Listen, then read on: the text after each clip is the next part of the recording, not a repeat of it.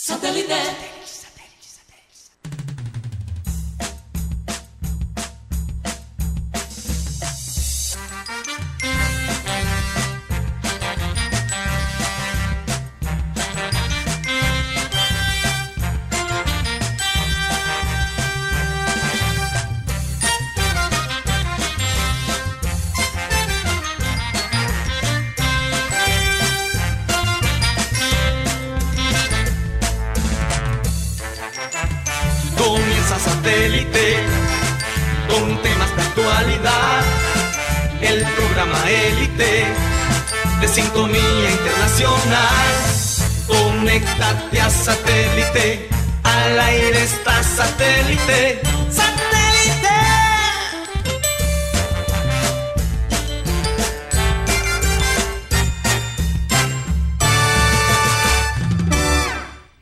Señoras y señores, bienvenidos a su programa Satélite, hoy 27 de julio del 2020. Eh, contentos de haber pasado un fin de semana bastante relajante, de muchas emociones, sí. Eh, celebramos el cumpleaños de mi padre, Abel González Chávez, con toda la familia, con todos los amigos. Remotamente. Remotamente, obviamente. No vayan a pensar que armamos una fiesta. pero fue una fiesta de recuerdos, de, sonrisas, algunas lágrimas, claro está. Eso es imposible evitarlo, pero, pero fue, nos sentimos muy acompañados por muchísima gente. Gracias por todos los mensajes que enviaron a través de nuestras redes sociales.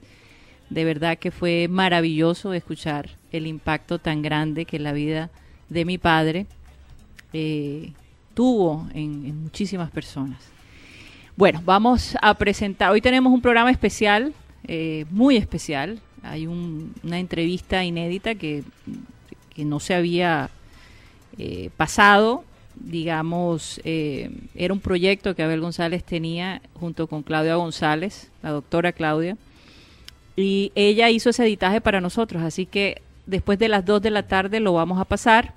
También pueden ver el video a través de nuestras redes digitales eh, pueden ir a la www.programasatélite.com. Ahí están eh, las plataformas por donde ustedes se puedan, se pueden conectar. De todos modos, mandarle un saludo especial a Ismael Fernández y a todo el grupo de la Nota Rosa. Bueno, Benjamín Gutiérrez, ¿cómo te encuentras el día de hoy? Muy bien, Karina, Mateo, los oyentes, ¿no? Contentos y bueno, una semana nueva y cesó la horrible noche. Cesó la horrible noche. Él siempre con sus frases intrigantes. Misterioso. Oye, bien misteriosa. Eh, Mateo. ¿Cómo me siento? ¿Cómo te sientes? Me siento como, Guti, ¿tú te has visto esa película de Robin Williams, eh, Buenos días, Vietnam? Algo así. Ajá. ¿Te has visto esa? Tox, ¿la has visto? Nada, Tox no me contesta. Bueno, eh, eh, eh, él básicamente hace como papel de con Robin Williams. Robin Williams, él hace papel de disc jockey en Vietnam, en los tiempos de la guerra de Vietnam. Y básicamente es su trabajo para como entretener a, los soldados, básicamente. Yo me siento, hablando por radio en estos tiempos, me siento como un disc jockey en una guerra, básicamente. Porque, no sé, hay como un aire de tiempos de guerra ahora mismo. Mm, aunque, aunque las cosas están mejorando. Está mejorando. Hay, hay, esperanza, es lo importante. Hoy veo que tienes una, una gorra bastante importante para todos nosotros. Eh, mi padre Abel la usaba con mucha frecuencia, le encantaba esa gorra. A veces se la queríamos cambiar, le comprábamos otra, le regalábamos otra y, seguía con la misma gorra. Es una manera de conmemorar su, su vida, ¿no? Eh, son tantos recuerdos que nosotros, gracias a Dios, tenemos de él, físicos también. ¿No? Eh, y, que vamos a poder compartir algunos sombreros, algunas cosas que de pronto durante el año lo vamos a mostrar. Pero bueno, vamos a darle la bienvenida. Eh, no sé si Iván está con nosotros, Iván Garrido. ¿Cómo no? Con mucho gusto. Ah, ¿cómo estás, Iván? Bueno, sí, como digo siempre, en victoria y mejorando. Eso, eso. Hay que estar muy positivo. Arrancamos una semana, gracias a Dios, pues eh, con salud, eh, en casa, en familia y bueno, eh, declarando que va a ser una semana de mucha victoria para todos. Así es, eso es lo importante. Oye, un fin de semana con béisbol también. Mm. Béisbol. De todo un poco. bueno, por italiano también. fútbol italiano. Fútbol italiano, ya, sí, ya sí. Se, ya se terminó prácticamente. Ya se definió. Ya se definió. Bueno, de eso vamos a hablar antes de todo el, el programa que tenemos preparado para la celebración de la vida, del legado de Abel González Chávez. Eh, ¿Cyril Gaidos está con nosotros? Aún no. Bueno, ok. Él nos hará saber cuándo, cuándo va a entrar. Pero quiero saludar también a la gente de producción, Benji Bula, Tox Camargo, Alan Lara y bueno, Yeyito que está aquí a, a mi izquierda. ¿Cómo se encuentra hoy?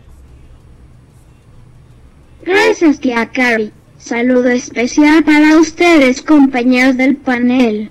Comenzamos la semana con mucha información y con un programa muy especial. Pero antes le doy la bienvenida a todos nuestros amigos oyentes que siempre están en sintonía con nosotros. Bienvenidos a programa satélite.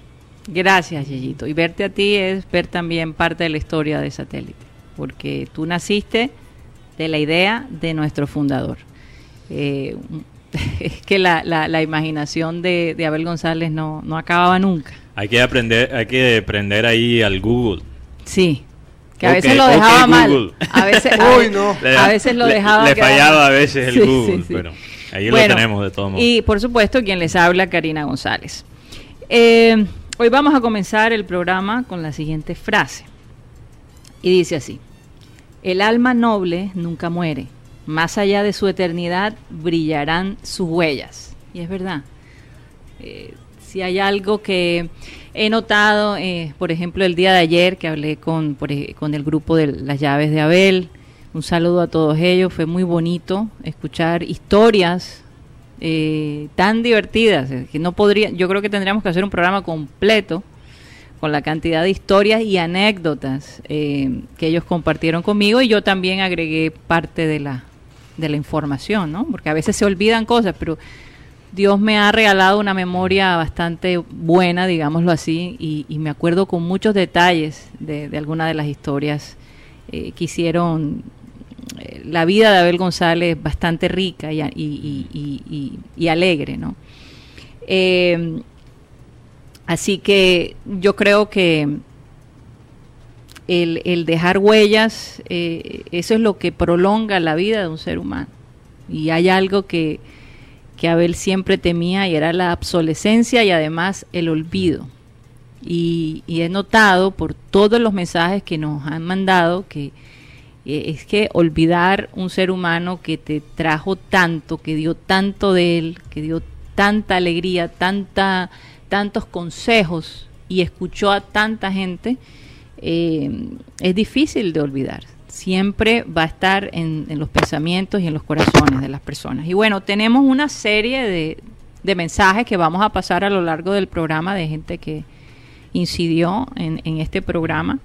Eh, y pues obviamente algunos oyentes también eh, mandaron eh, textos. En fin, vamos a tratar de leerlos todos. Prometemos tratar de hacerlo, pero no va a ser fácil. Al principio vamos a comenzar con, con un poquito de, la- Sí. de, de lo que pasó el fin de semana antes- para después darle... Antes de eso quería mencionar, Comienzo, sí. eh, porque está muy relacionado con esa frase y ese pensamiento con que comenzaste, Karina, y es un artículo que estuvo en el eh, en el blog de Pepe Sánchez. Pepe Sánchez, Por obviamente, cierto, que, hizo una- un, sí. un escrito él no lo escribió. Él no- bueno, él lo compartió. lo compartió en su en su blog. No recuerdo quién fue el escritor. Él lo escribió, creo que eso fue escrito originalmente después de la muerte de Abel González, si no estoy mal, y, y Pepe lo compartió de nuevo. Y en Sí. ese artículo habla de, de la manera en que, en que Abel todavía vive a través de, de lo digital, de los videos, de los audios.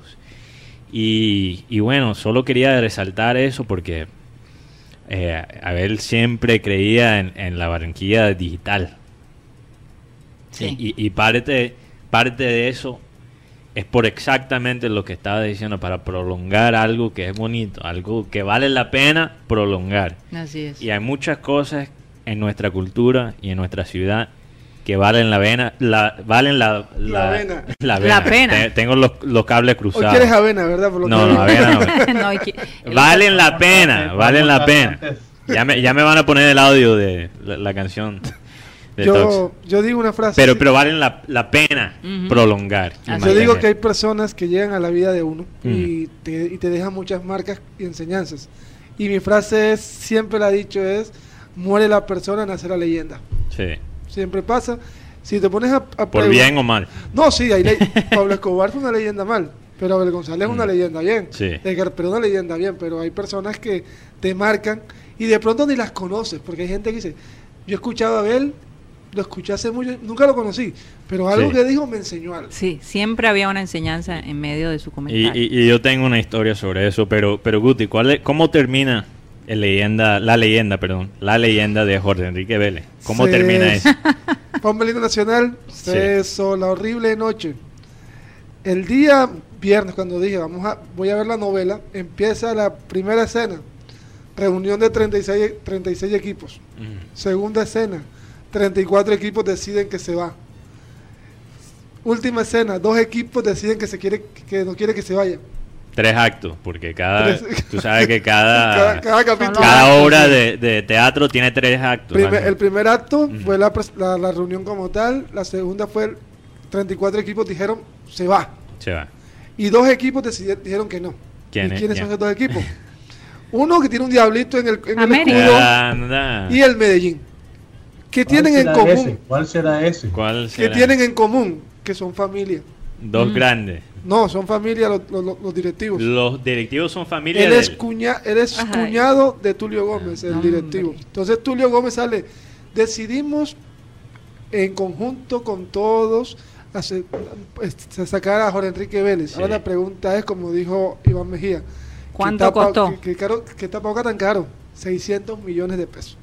Pero como yo les comentaba aquí con Guti, 600 millones de pesos para este señor que ganaba 70 millones mensuales. No es nada, no es nada. Tú te puedes imaginar el costo de vida de él.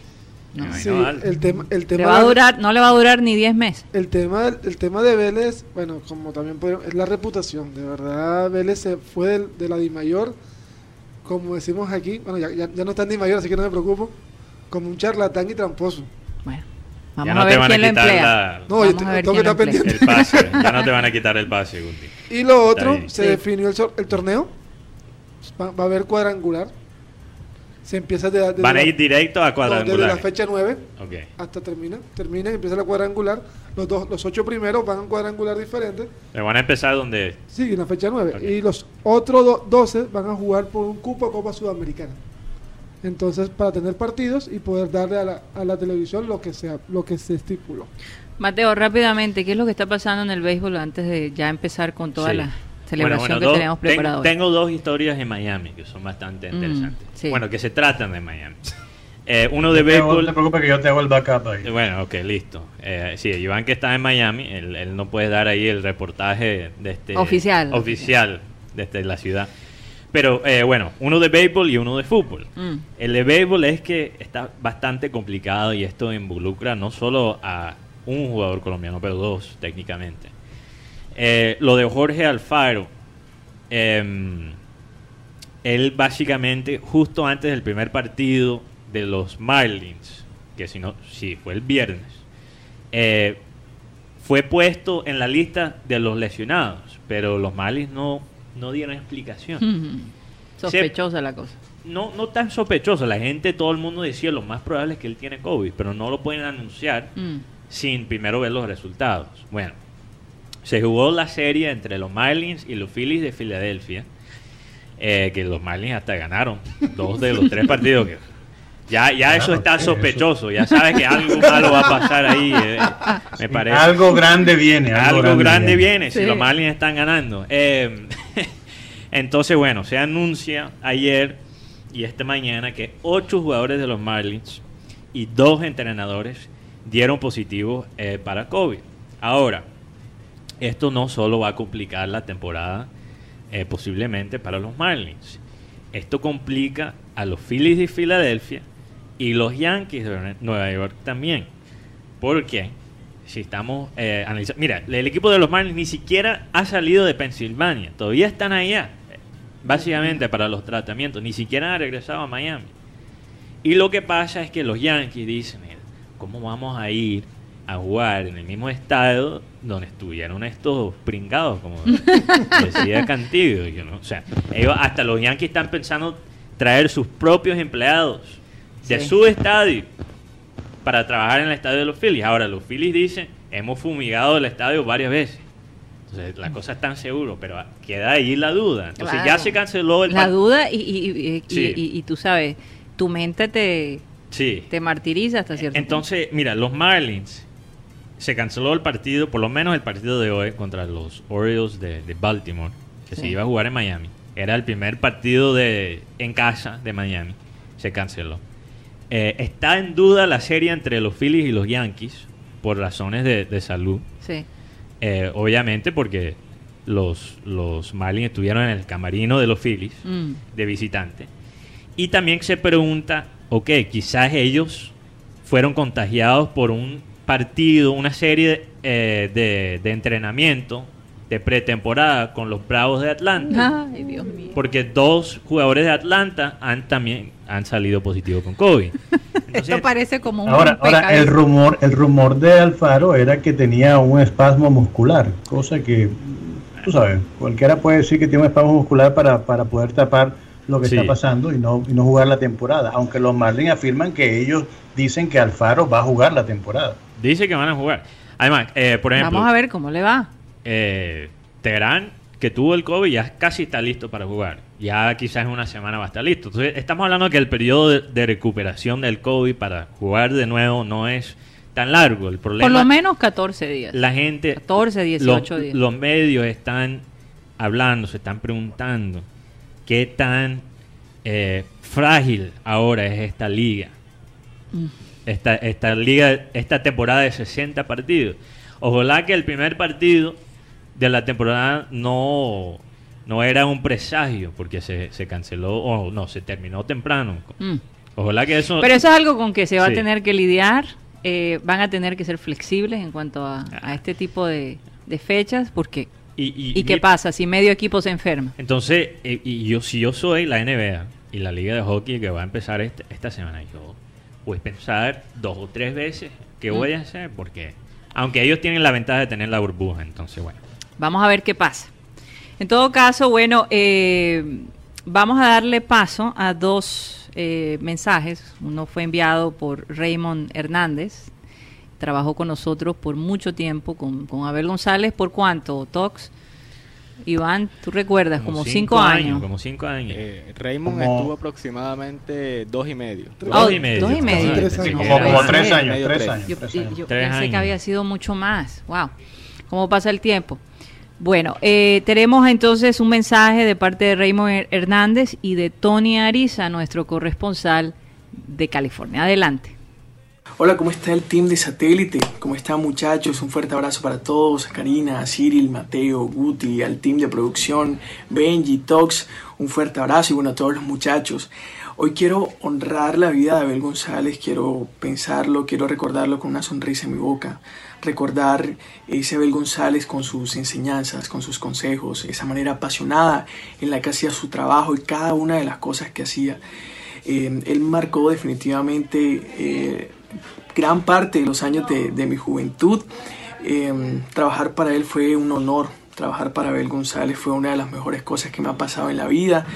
Y hoy quiero pensar que en el cielo hay una fiesta por él, honrando a esa gran persona que fue Abel González Chávez. Y bueno, Abel González, se te quiere muchísimo. Yo sé que ahora estás en un lugar mejor. Bueno, hoy celebramos el cumpleaños de Abel González Chávez, eh, motivo de alegría y de recordación. Abel siempre ha sido una persona que inspiró a muchos, a mí me inspiró, bueno, hasta mi abuelo lo inspiró porque muchas veces me lo puso de ejemplo.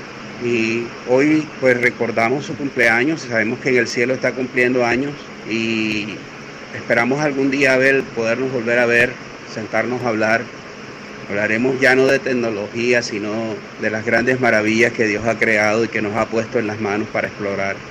Y del inmenso amor de le manifestaste a todos, con ejemplo um, en tu familia y en cómo criaste a tus hijos y cómo compartiste con nosotros grandes historias que tú viviste, porque tu vida fue una gran historia. desde aquí hasta allá en el cielo, feliz cumpleaños, Abel González. Wow, no me la están poniendo fácil. Sí, sí, está difícil. eh. Estos mensajes, algunos los he escuchado, otros he evitado escucharlos precisamente para, para sorprenderme con, con las noticias, con, la, con las, eh, los mensajes ¿no? que, que nos están enviando. Pero Oye, muy pero lindo. yo creo que todo el mundo está de acuerdo que no hay duda que ahora mismo para Abel González eh, se está armando una rumba celestial. Eso Me es lo la que yo estoy digo. imaginando. Sí, te la puedes No, y, imaginar, y- también porque allá está Fabio Poveda, está Eh, Edgar Perea, el hay, Joe. El Joe, que también, eh, Marco T, Sí. Eh, Uy, no, qué combinación. Marco T, Teo, Teo que- Pérez, que lo recordamos también. Hay que recordar que también el Joe, obviamente, como El Joe, sí. falleció un día como ayer. también. Exactamente, y mucha gente lo recordó. Sí. Bueno, eh, no Oh, sé. Una cosa más. Sí. También eh, aquí Maelis Charri, un saludo para Maelis, también tenemos un mensaje Sí, de Maelis, claro pero ella, sí. ella nos escribió aquí en el chat de YouTube. Dice, el artículo que compartió Pepe lo escribió Tito Mejía, poeta Sensación Mejía. y Tito Sensación Mejía, sí, Tito claro, Sensación claro, claro que Mejía, poeta y filólogo de Santo Tomás. Claro. Por eso ya sabe. Está de moda. Santo Tomás. sabe. Puro moda. santoto, puro santoto. Está de moda Santo Tomás. Sí, oye, ¿qué les parece si escuchamos otros mensajes eh, Listo, listo, vamos. que nos han mandado? Bueno, estamos, a ver, tenemos al tío Freddy Escalzo, que Desde eh, Venezuela. desde Venezuela, que lo acompañaba a todas partes, era su sombra, literalmente. Su mano derecha. El guardaespaldas, el guardaespaldas. Era una Mano cosa- derecha y izquierda. Y además cuñado, que, que- que es algo impresionante. Yo creo que era más hermano de, de mi padre que de mi madre. bueno, vamos a escucharlo a él y también vamos a escuchar el Freddy. mensaje de, de Juan Chabuchaga. Adelante. Buenas tardes, Karina. No podía faltar yo a la celebración de los 77 años de Abel González Chávez. Abel, hoy es un día especial. Estás cumpliendo 77 años y donde estés debes estar feliz porque tu familia siguió tu legado y lo están haciendo bastante bien. Fuiste un gran esposo, un gran padre y además un gran hermano para mí. Felicidades, cuñado. Abel González Chávez, amigo mío por siempre, amigo de mi familia, una persona original, auténtica, natural, muy difícil reemplazarlo, gran persona, gran amigo, un tipo de ideas futuristas, iba, iba más allá de lo que pensábamos nosotros, vaticinaba con una facilidad lo que podía suceder. Como, te- como todo ser humano se equivocaba, pero era un tipo sin igual, gran amigo, gran aprecio, muchísimo. Y yo creo que él estaría... eh, porque a, a- a mi padre no le gustaba mucho que le hicieran homenajes ni nada de ese tipo de Ni cosas. entrevi- Él- ni él- entrevista. Él, él- entrevista- él decía, a mí, no, a mí no me gusta la coba, a mí la coba no... Prefiero, prefiero salir por la puerta de atrás y ya, y después hablamos. Eh, sí, sí. Incluso yo recuerdo una situación con un periódico aquí local. eh, digamos, bueno, sí, el, el periódico más importante de acá de Barranquilla eh, lo fue a entrevistar. Mm. Y él le dijo, ¿por qué me vienes a entrevistar? Entrevista a otras personas. Y, y parece que la persona se ofendió y desde entonces lo vetaron en este periódico. Incluso hasta, hasta, el, hasta, hasta el día que él fallece. Increíble. Eh, pero a la gente no le gustaba eso, que Sí. él no, que él no eh, le gustaba ser protagonista de las historias. No le gustaba. No le gustaba. Sí. Eh, y, y- y- y- incluso cuando él recibe el, el premio Águila Dorada, que me toca a mí hacerme frente de eso, no fue cualquier cosa, más de 40 mil personas reunidas allí. Me tocó hablar por él porque no pudo venir, hubo Mm. una situación en la familia y él, obviamente para él era más importante la familia que cualquier otra cosa. Sí. Y ya el plan de nosotros de venir a estar con él para esa época se había hecho, así que me tocó venir y recibir ese premio. No fue nada fácil. Y recuerdo que Recuerdo Enrique. Chapman me dijo antes, porque sabía lo, lo llorones que somos todos nosotros los González. Sí, Y lo primero, lo primero que me dijo fue, no vayas a llorar. no vayas a llorar, no vayas a leer nada. Y yo, Dios. Y yo creo que esa frase fue importante, Sí. Porque me canceló esa, esa situación y me puso en el papel que me tenía que poner. Y eso es algo que uno con el tiempo aprende a manejar. eh, porque no es fácil, no es fácil de verdad hablar de un ser que fue tan importante en tu vida y no sentir que se te arruga el corazón. Pero bueno, como hoy es un día de celebración, eh, hoy es un día para reírnos y, a- y- y disfrutar de todas esas anécdotas que algunos eh, nos las van a contar.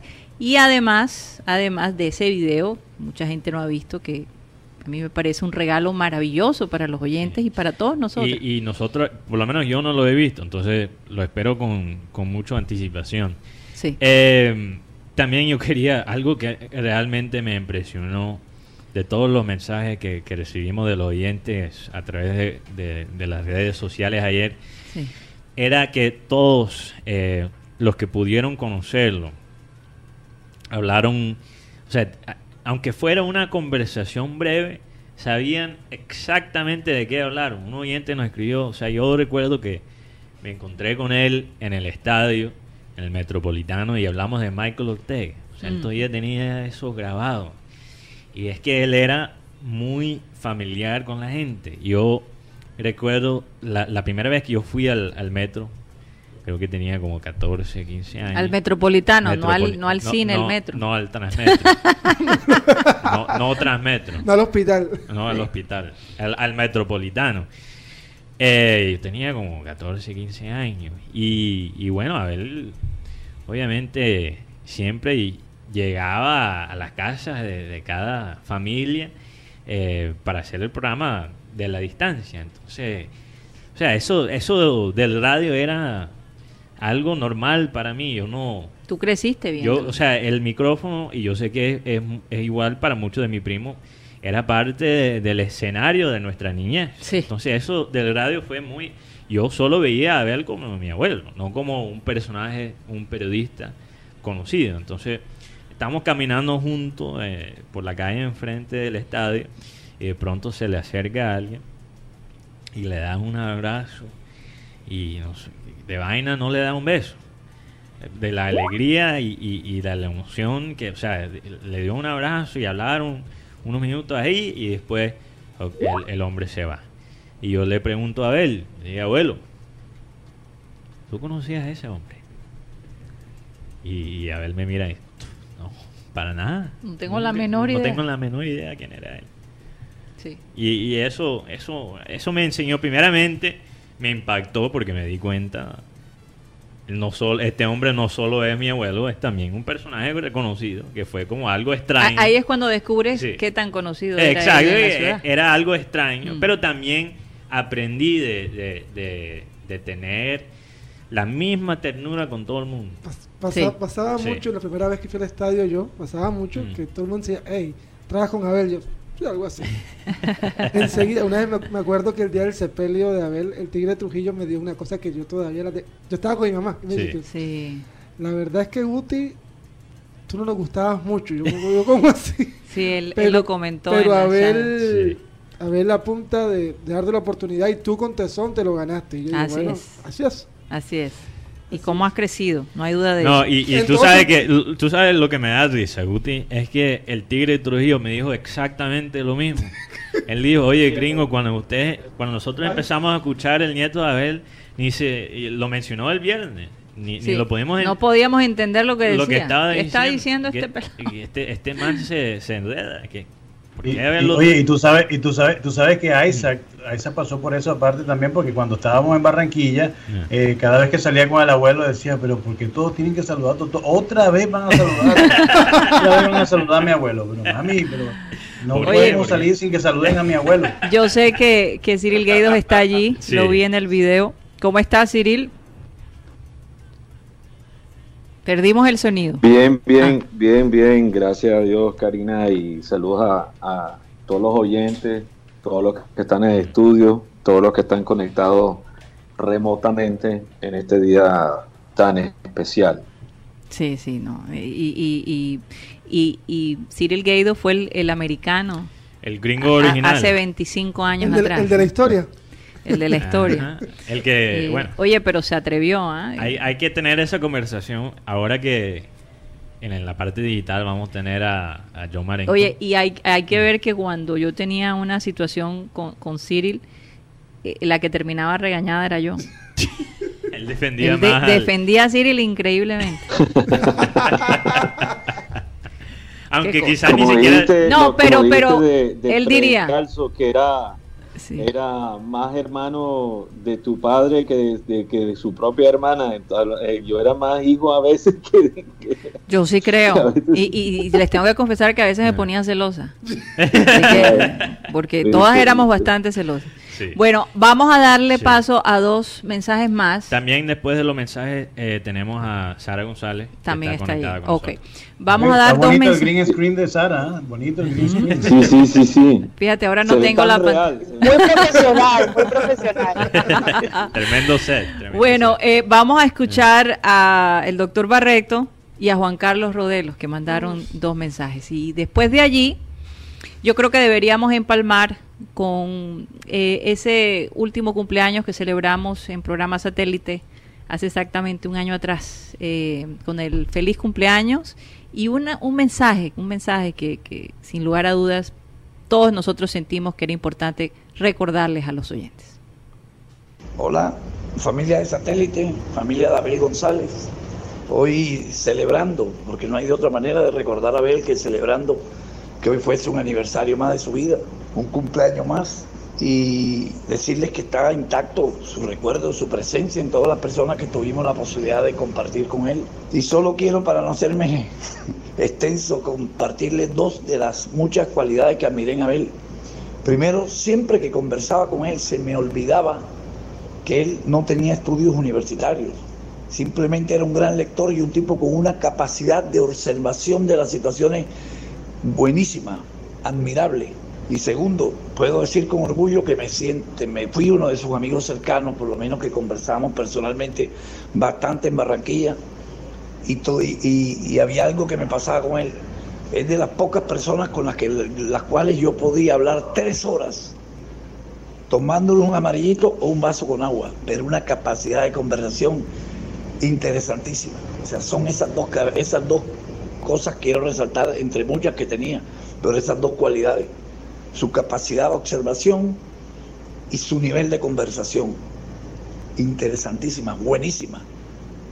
Solamente creo que en él se dio esa combinación. Seguramente conoceré más adelante personas que las tengan, pero en él siempre me parecieron admirables. Les mando un abrazo grande, solidario a todos y siempre acá con el esquema de Abel González. Soy Juan Carlos Rodelo Arcos. Y bueno, todo ya ustedes saben, fueron nueve años, la verdad una experiencia inolvidable. Siempre estaré agradecido de todo lo que me enseñó don Abel. Muchos programas que hicimos dentro de la cabina y fuera de la cabina, espectaculares para qué. Todo una manta, todo el mundo eh, tenía que ver con el programa satélite eh, y todos los personajes. Y muchos personajes y muchos periodistas que hoy en día son reconocidos también han pasado por allí. Y no- voy a terminar con una frase que digamos no es mía, es de Pepe Sánchez, que alguna vez escribió sobre las anécdotas que estuvo con Abel. En una de las tantas frases de Abel, eh, siempre se me quedó en la mente esta. Hacer uno lo que le gusta y que le paguen por eso es lo mejor que le puede ocurrir al hombre. Un abrazo para la familia, un abrazo a ustedes allá en el programa. Bueno, fíjate. Aquí llega Karina que vive con nosotros. Está cantando Yeyito.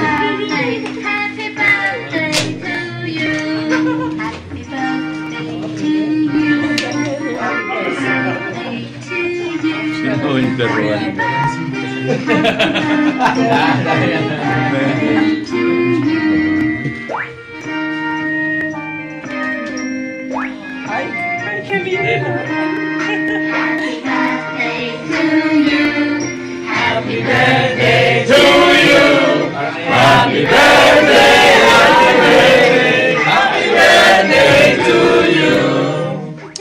buen momento, amigos, oyentes. Gracias, Dios mío, por este, este grato espacio que me brinda. Y pues el advenimiento de las hijas o de la hija que estaba afuera y de los nietos. Y, y esta delicada ironía de doña Ingrid de poner un signo de interrogación en el lugar de la- me, parece, me parece prudente porque ya uno después de los 70 no quiere decir la edad completa ni de vaina. Bueno, eh, eh, vamos a... a, ¿Ah? Apago la vela. No, no, pero vamos a cantarlo para que apaguen la vela. Ya lo cantamos. En español. Ah, en español. Bueno, al contar tres voy. Un, dos, tres. Cumpleaños feliz. Te deseamos Cumpleaños, Abel Antonio. Cumpleaños feliz. Gracias, Dios mío. Gracias. Qué, qué buena cosa.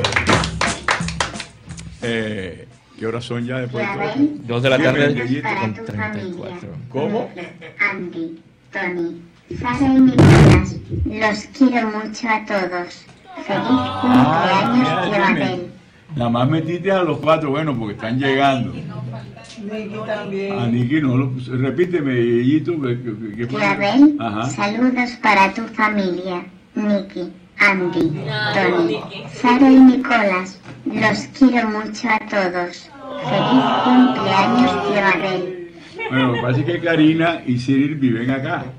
Y los que están de visita son los visitantes. Pero grábate a Cyril, a Karina y a Sarita. Si ellos viven acá, para qué si ya yo los veo todos los días. Bueno, me dice que, que ya los ve todos los días, que ya tendrá la oportunidad de hacer un saludo. Sai, tienes la palabra. Tiene el toque costeño yeyito. ¿ah? Exacto. Mi mujer quería que tocara, soplaba la vela para ver si todavía sopla. Eh, No, eso es lo que iba a decir, que, que tenía Que que claro. soplar la vela. Estaba, te estaba esperando. Bueno, y esta, esta torta sí alcanza. Tiene que alcanzar. ¿Qué le agua? Eh, yo, de todas maneras, porque a mí me encanta este tipo. Ya la vas a partir, mi amor. Ok. Bueno. Pues, Eh, si hay algo de lo cual el hombre debe ufanar- ufanarse, es tener una gran familia. La familia es el, el, digamos, el manantial del amor. Claro. Si hay un momento agradable en el que el amor florece con confianza, con seguridad y con un desborde inclusive a veces, es cuando estás en la familia. Yo no he encontrado realmente un sitio tan hermoso como el que eh, eh, eh, en donde ocurre un encuentro familiar como el de ahora para mi cumpleaños. Repito, es el manantial puro del amor. Es más, para la Biblia, para el manual de los hombres, la familia es el eje central y los niños son indiscutiblemente el tesoro más preciado de la familia.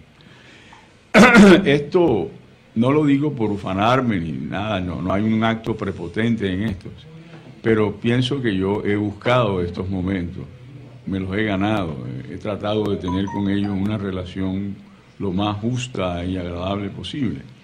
Entonces, eh, mm, me regocija, pero no me sorprende estos gestos de afecto, de cariño, de amor indiscutiblemente que ellos manifiestan cuando hay momentos como el de un cumpleaños, por ejemplo, o el de un suceso agradable en que ellos consideren que vale la pena acercarse y reunirse en solidaridad alrededor de una de los miembros de la familia.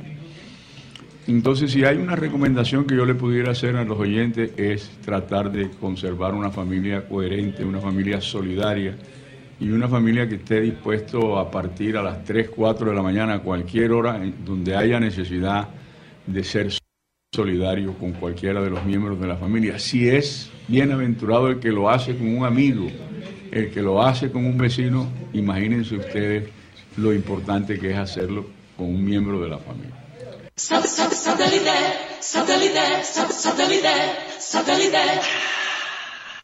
Continuamos con programa satélite. Recordarles que estamos transmitiendo desde Sistema Cardenal 1010 AM y ta- también a través del TDT. Eh, y por nuestras plataformas digitales, eh, ustedes pueden ir a la página nuestra www.programasatélite.com. Ahí se pueden conectar con nosotros. Bueno, eh, Voy a darle paso a Sara González y después de allí vamos a entrar con Claudia, la doctora Claudia, quien nos va a hacer la introducción del video. No se desesperen las personas que quieran comunicarse con nosotros y darnos su mensaje porque como el tiempo es limitado en la parte de la radio tradicional, eh, tenemos que hacer todo bastante rapidito, pero Sí. después de las 2 y 30, no importa qué hora terminemos, hay que pasar todos los mensajes que manden. Eh, eh, ahí el tiempo no hay, realmente no hay límite, límite. El, el único límite es la paciencia de Tox y Benji. en Sí, exacto, producción. pero bueno, ellos están dispuestos a extenderse. Bueno, eh, Sara, yo sé que tú tienes muchas anécdotas con nuestro padre, imagínate, es imposible determinarlas, pero ¿qué quieres compartir con los oyentes el día de hoy? Bueno, Karina, primero que todo, un saludo a todos los oyentes, darle las gracias por los mensajes. Ayer estuve leyendo los mensajes en Facebook, de verdad que son muy hermosos, nos llena a nosotras la familia de amor, nos transmiten su amor y, y- y gracias por compartir esos mensajes con todos nosotros. Bueno, me vine acá a este lugar especial, muy especial para él. Él soñaba, para las personas que tienen imágenes, estoy pasando el, el hidro aeropuerto. Él soñaba un lugar así para Barranquilla. Cari, tú sabes que cuando él venía aquí a Vancouver, Se llenaba de ideas. Comparaba. Sí, ¿Cómo? se llenaba de ideas. Se llenaba de baterías y se llenaba de ideas porque él decía, nosotros podemos tener esto en Barranquilla. Él veía el amor que había aquí en la ciudad, que siento yo que en los últimos años se está apoderando de los barranquilleros, de, de amar más a su ciudad, de mantener las cosas lindas, limpias. Y eso era algo que, que mi padre siempre promovía para su ciudad. Quería ver un, una ciudad limpia, con monumentos, con, con lugares que la gente pudiera disfrutar del mar, de los lagos, de los ríos. Y me vine acá, Karina, al, al centro de Vancouver como homenaje a él, porque este era uno de sus lugares favoritos. Aquí hemos estado en invierno, a menos 7 grados, él quería filmar, nos congelábamos las manos, pero teníamos que traerlo acá. Esa es una de las anécdotas. Él vino en varias estaciones, frío, Sí. calor, me acuerdo, lo llevamos a Victoria una vez en el verano y, y hacía tanto calor que, que llegó un momento que nos estábamos ahogando, no estábamos acostumbrados y eso que él venía de Barranquilla, pero a veces los veranos acá pueden llegar a temperaturas mucho más altas. Sí, Sí. claro. Los extremos son más, Mil. más extremos. Eh, esa- Miles, miles de anécdotas, Karina, con él aquí en Vancouver y, y por supuesto en Barranquilla cuando participé en Tempranito y de Mañana. Sí, claro. con todas las mañanas, esas madrugadas, porque el programa empezaba a las 6 de la mañana. Eh, fue el primer encuentro para mí con un micrófono y, y qué honor que fue al lado de, de una persona y un personaje como, como mi padre. Sí que tengo también recuerdos en Miami, cuando me mudé a Miami, participé por Sí. tal vez un par de años en el programa. Eh, después también participé aquí desde Vancouver por varios años, cada vez que podía, haciendo mis reportajes, mostrándole lugares. Oye, y lo como interesante, lo interesante es como ni que nos hubiéramos puesto de acuerdo porque los, los lugares donde nosotros vivíamos eran Sí. supremamente fascinantes para él. Entonces, Sí, sí, sí. eh, hacía, no solo nos iba a visitar, pero también iba a disfrutar, ¿no? Sí, y, y, y qué, pero qué chévere que él podía disfrutar de esos nuevos sitios, pero todavía estaba pensando en Barranquilla. Así es, siempre y eso, fue así. Y eso es algo que no- nos dice aquí un- una oyente, Magdalena Ríos, que dice, eh, lo más increíble de Abel era el, el sentimiento de, de pertenencia que Sí. él transmitía, el sentido. Ahí se siente la brisa. El sen- eh, bueno, llega de la brisa de Vancouver. Oye, Sí, perdonen que los interrumpa, Sí. pero el tiempo sigue Sí, sí, y sí. quiero darle la, el paso a, a- a la doctora Claudia que preparó este video y que los oyentes están esperando. Hemos estado promocionándolo durante el fin de semana y quiero que sepan que hoy solo vamos a pasar siete minutos y el resto del video lo van a ver esta tarde, Mm. alrededor de las 5 y 30 de la tarde. Claudia, Sara, no te vayas, quédate allí. Di- cuéntanos un poco, eh, una breve introducción de lo que vamos a ver.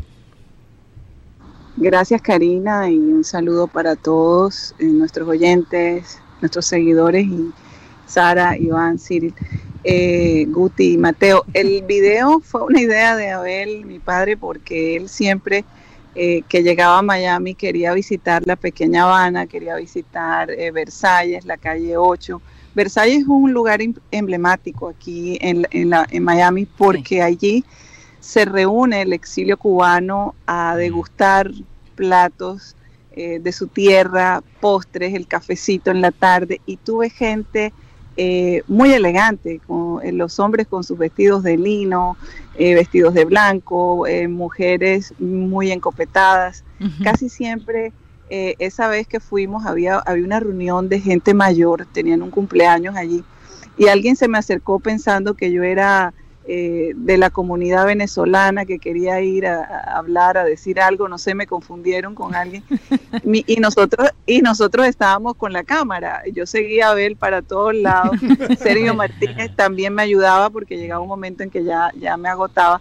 Y, y tuvimos eh, esa, ese momento agradable en donde Abel se le acercó a varias personas y como si los conociera de toda la vida. Y eso lo van a ver ustedes en el video. Bueno, vamos Su- ento- sí. su pregunta era precisamente saber qué pensaban sobre, sobre volver a su tierra y sobre Fidel Castro. ¿E- ¿Era un loco o era un genio? Y esa fue su, su, su pregunta. Bueno, vamos a, a darle paso a eso, así que espero que disfruten este video tanto como nosotros lo hemos hecho.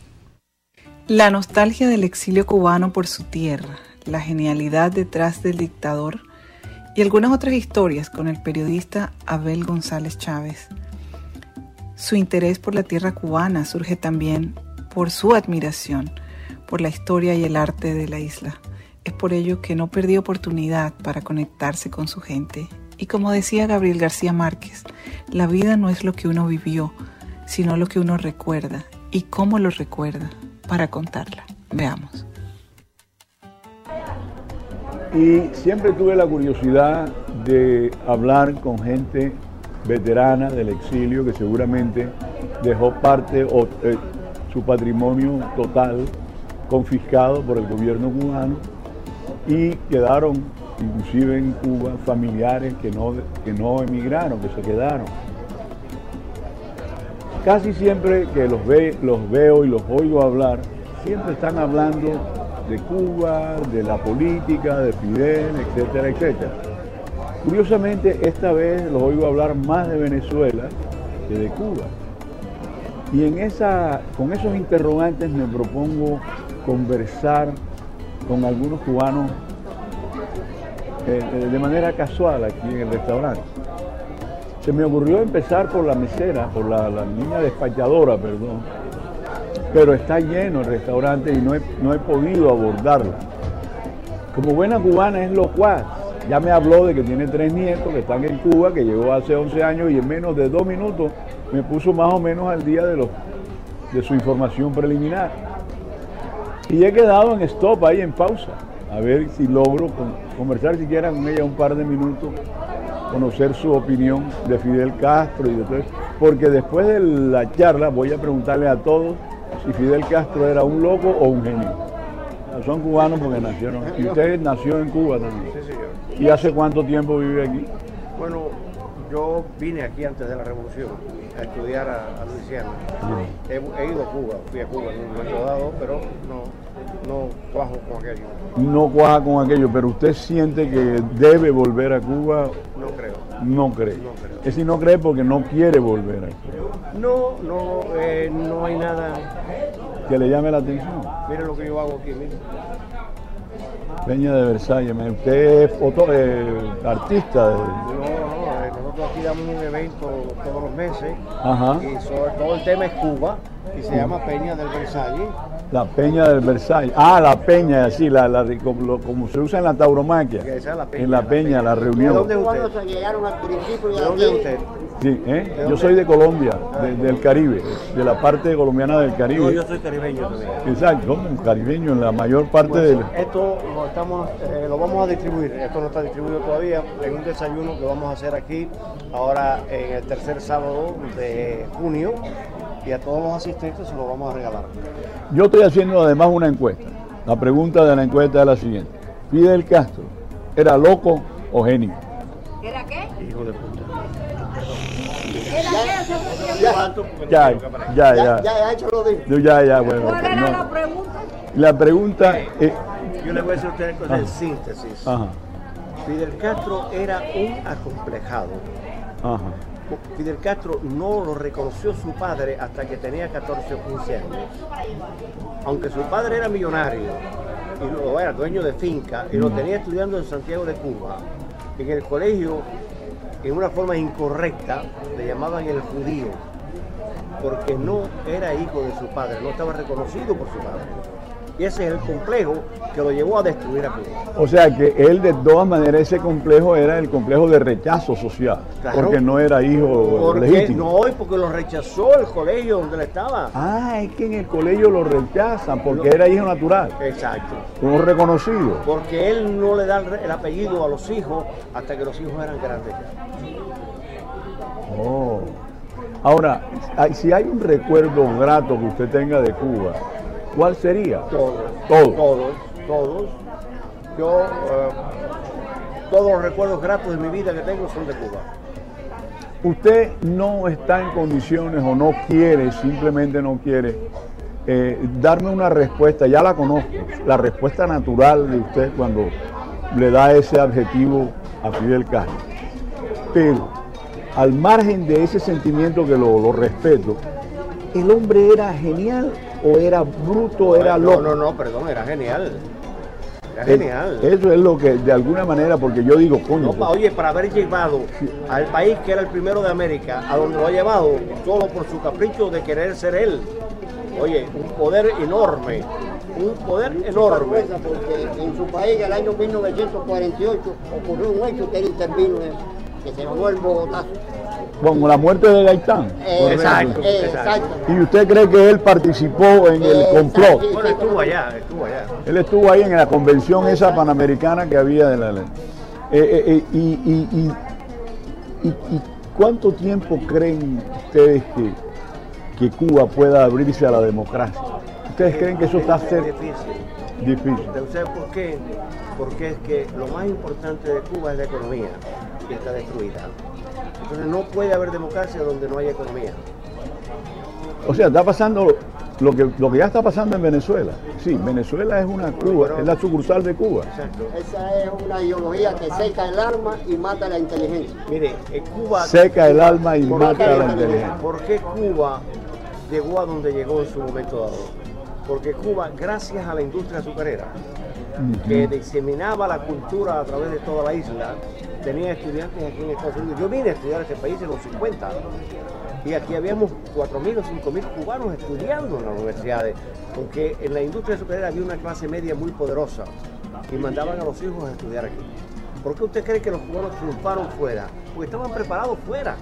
No triunfaron porque, no, porque ya sabíamos inglés, sabíamos todo. Eh, yo no quiero decir que yo triunfé, yo no triunfé. No, pero usted se ve bien, usted se ve bien, usted se ve que está bien. Yo no sé a qué le llama usted triunfo o a qué No, le adjudica bueno, el eh, triunfo. eh, Porque honestamente, de salud se ve no, bien. Mire, honestamente yo voy a decir usted, yo fui a Cuba, Ajá. me cansé, me alegro en el alma porque estuve con mi mujer 55 años casado. De ahí me fui para España. Mm. Y cuando yo llegué a España tenía tres empresas americanas detrás de mí para darme trabajo. Ah, educado aquí en los Estados Ah, Unidos. Ahí lo tiene. Ahí lo tiene. y hablaba inglés. Y habla, y habla inglés. Hablo inglés todavía, todavía me acuerdo. Bueno, de verdad que me encantó tener esta Ah, interview con usted. orden, y Mario. seguiré, y seguiré haciendo mi encuesta. Mario Echevarría. Mario Echeverría. Yo me llamo Abel Antonio González. El nombre es Bernardo Betancourt. Bernardo Betancourt. Tiene un apellido francés. Y usted es muy bienvenido aquí a nuestro mundo. Gracias, gracias, muy amable. Mi Rita Betancourt. Rita Betancourt. Ustedes son de ascendencia francesa. El Betancourt es apellido Yo no francés. sé de dónde es, yo soy, yo soy matancera. Ok, amiga.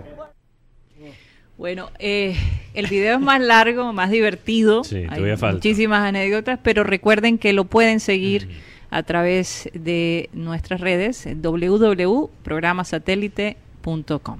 No hay duda que el ingenio de Abel González es algo, es algo No, y, y, y, y realmente eh, los, esos cafés como Sí. Representan la charla política. Por- Política, por, sí. eso los que están ahí están dispuestos Sí. de hablar de ese tema. Bueno, vamos a despedir el programa con este mensaje de Tony Avendaño. Sí, lo último que quiero decir es que yo Sí. sé que hay otros que nos han mandado Sí, mensajes. los vamos a seguir mandando. Todavía lo vamos, por ejemplo, Rosendo Ramírez nos escribió. Sí. eh, te Todo, y tenemos a Pepe, Sí. tenemos a, a Lucho Torres, a Sí. Ginari, Ismaelis, bueno, cualquier cantidad. No se vayan. Entonces, Recuerden que nos, mensajes, sí, sí. pero nos pueden seguir a través de nuestra página www.programasatélite.com. Despidamos el programa eh, por Sistema Cardenal con este mensaje de Tony Avendaño. Buenos días, familia de satélite. Les habla Tony Avendaño desde San José, California. Eh, hoy voy a contar algo que nadie sabe porque me llamo Tony Avendaño para todos los oyentes del programa y así me conoce mucha gente, no por Toño ni por Antonio. Resulta que mi padre, Antonio Avendaño, conocido como Toño Avendaño por muchas personas, trabajó en los años 60 en la cervecería Águila junto con Álvaro Cepeda Zamudio y conoció a Abel en alguna coyuntura. Eh, luego yo comencé a, a- conocer a Abel a, principios de los años 90 por Abel Eduardo, también conocido como Eddie González. Pero íbamos a ver los juegos y yo lo recogía en el apartamento que estaba en la 72. Íbamos al estadio y, y ahí nos regresábamos. Pero no teníamos mucha conversación, mi amistad era más con Abel Eduardo. Luego me vine para los Estados Unidos y comenzamos a comunicarnos por el ACQ y por, el, por eso de Hotmail, recuerdo yo después, junto con Juan Carlos Rodelo. Y comenzamos a usar el Skype desde esa época, recuerdo tanto. Y un día me dijo, Toño, hombre, tu papá es gran Toño Avendaño, hombre, lo co- conoce media Barranquilla. Vamos a cambiarte para Tony. Tony, tú vives en el Silicon Valley, nada más y nada menos. Así que eres Tony. Y yo dije, a ver, no te preocupes. Así me quedé Tony Avendaño. Ya después comencé a participar en el año, de manera formal en el año 2010. Aquí hubo una coyuntura del equipo de los gigantes de San Francisco que llegó a la Serie Mundial y estaba ahí Garrentería, aquí. Y comencé a participar activamente. Continuamos en programa satélite, ahora 100% digital. Nosotros, bueno, dije la hora, ¿verdad? Yo sé. creo que hoy a lo mejor nos vamos a tener No que extender tocar. porque hay mucha gente esperando. Sí. eh, por ejemplo, yo quiero que Iván y, y Catalina Garrido, obviamente, eh, hablen. Pero tenemos a César Villanueva desde Brasil y ustedes saben que César, eh, el tiempo de él es medido. Cuando él puede hablar es, es, es un milagro, un verdadero milagro. Así que vamos a, a- a- a darle pase a él para que exprese ese cariño y ese amor que siempre lo ha dicho, no es que nunca lo haya dicho, ¿eh? porque él siempre lo, lo expresa. Cada vez pero que habla por de repente algo, algo que quiera decir de la relación, de su amistad con Abel González Chávez. Adelante, César. Eh, primero que todo, buenas tardes a todos. Eh, realmente para mí es una fecha muy especial, puesto que eh, conocí a Abel y ser amigo de Abel es motivo de orgullo. Y todo lo que viví con Abel en bastante tiempo, ¿no? Porque realmente todos se preguntan que cómo un médico que está en Brasil llega a, a ser eh, tan conocido en Barranquilla gracias a Abel González Chávez, porque él fue mi mentor, yo siempre lo digo, yo no, yo no soy periodista ni soy eh, trabajador de los medios de comunicación, él me metió en el cuento y terminé yo eh, gustándome, porque hace parte del hobby. Resulta que yo una vez voy a Barranquilla de vacaciones y me encuentro con Luis Torres Castelbondo, o que no conoce a Luis Torres Castelbondo, es Lucho Torres. él, estu- él estudió conmigo en el Pestalozzi, fuimos Uy. compañeros de, de bachillerato. Y, Lucho siempre estuvo peligro. pendiente porque yo me fui a estudiar a Ecuador y después me fui, vine para acá a Brasil, siempre tuvimos la comunicación, por la relación cercana de la familia de él con la familia mía. Y un día me dijo, César, yo te voy a llevar a que tú conozcas a Abel González Chávez porque yo necesito que tú converses con él porque él está interesado, él le gusta el Brasil, le gusta el fútbol brasilero y le gustan las cosas de Brasil para ver si tú vas y conversas con él y de pronto si alguna vez él necesita algún favor tuyo, pues eh, eh, eh, le puedes hacer favor y no, no, tranquilo Lucho, bueno, fui, me encontré con Abel, inclusive ese día fue un programa en directo, conversamos cuando salí de ahí, pues él me dijo, César, este, no, me gustó tu, tu, tu, tu feeling, tú eres un pelado que se ve que eres inquieto y tal, ¿será que me puedes hacer favor? Y no, a ver, todo bien, pero en la época era, no había sistema de internet, era teléfono, teléfono de cartón, de cartoncito, de tarjeta. Y yo empecé a comprar las tarjetas y entraba los viernes y bueno, y la situación fue, fue creciendo y la amistad inicialmente que fue por radio, cada vez que iba a Barranquilla, pues fue, fue creciendo. Hasta llegar el momento que prácticamente Abel y yo teníamos una confianza a pesar de, de todo. Yo a Abel nunca lo vi como una persona de 70 años, siempre lo vi como una persona joven de mi edad. Conversaba, me daba muchos consejos. Era un, muy chistoso, era una, saga. describir a Abel González desde el punto de vista de su inteligencia, de su capacidad mental y su capacidad de raciocinio, mm, yo no vi a nadie igual pensar y raciocinar tan rápido como Abel. Es un orgullo para mí ser, ser, ser, porque yo me siento todavía amigo de, Abel. Yo Abel, si ustedes no saben, pues él vino para acá a tratarse la parte cardíaca, estuvimos tratándolo aquí y compartimos con él casi 25 días aquí en la casa y yo todavía siento a Abel aquí en la casa porque lo siento y, todos los días le pido a Dios que, que, lo cuide, lo tenga en su santo Yo sé que él no se fue, él está con nosotros aquí, eso para mí siempre lo llevaré presente. Así Y anécdotas con Abel, pues una que aconteció en vivo y en directo en el programa. ya, sabemos cuál que la hemos repetido la, famosa zafata, ¿no? Esa fue mortal. Y esa la vamos a buscar, César. esa la vamos a buscar porque esa es, ese, es un Remember Time que hay que hay que pasarlo, hay que pasarlo, no hay duda de Hay que buscar. Oye, César. Y, yo creo que es mejor pasarla porque tiene más gracia que yo contarla. No, total. Vamos ahí para los oyentes para cuando ellos quieran escucharla, pues ustedes la tengan pendiente ahí y la disfruten porque realmente es una cosa de, de, de, reírse mucho. No solo en pensar en la historia. Este mensaje a ustedes y decirles que, pues, que los quiero mucho, que el programa sigue creciendo y el legado de Abel González Chávez no acabó, va a continuar por muchos y muchos años.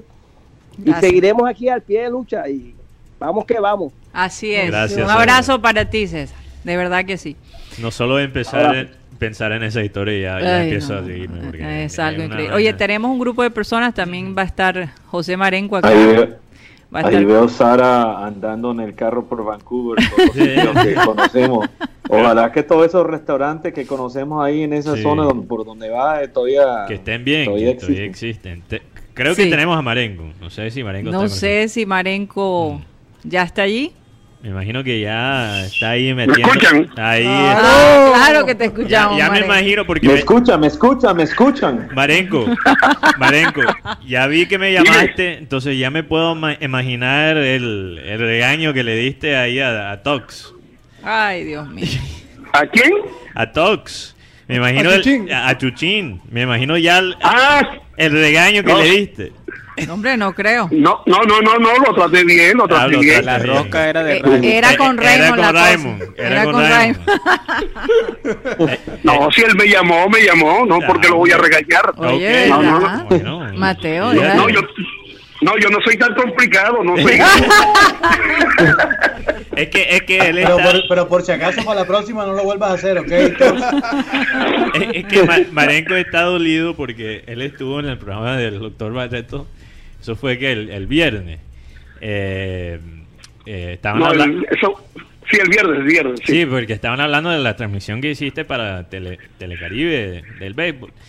Y yo, y yo me di cuenta que los comentarios en Facebook salen en la transmisión, de la transmisión del doctor Barreta. Entonces yo, se me ocurre algo, yo escribo, le escribo un saludo, saludo a José Marenco, un costeño complicado, porque ustedes saben que... Es un código, es un, código. Él, siempre me llama eh, el gringo complicado. Entonces, en pleno transmisión sale el comentario y veo la cara de, de Marenco y en ese momento eh, se le empieza a cortar la señal, entonces no, me pudo responder, no me pudo responder. Entonces por eso, por eso se está desquistando ahora mismo al aire. Con... yo, vi, el comentario. Con él estaba haciendo la transmisión de los Phillies contra los Marlins, donde los, cuando los Marlins estaban infectando a todos Filadelfia. Los, los Marlins a los Phillies. A los Phillies. Los Marlins a los Phillies. Los, los Marlins llegaron a infectar toda la ciudad, oye.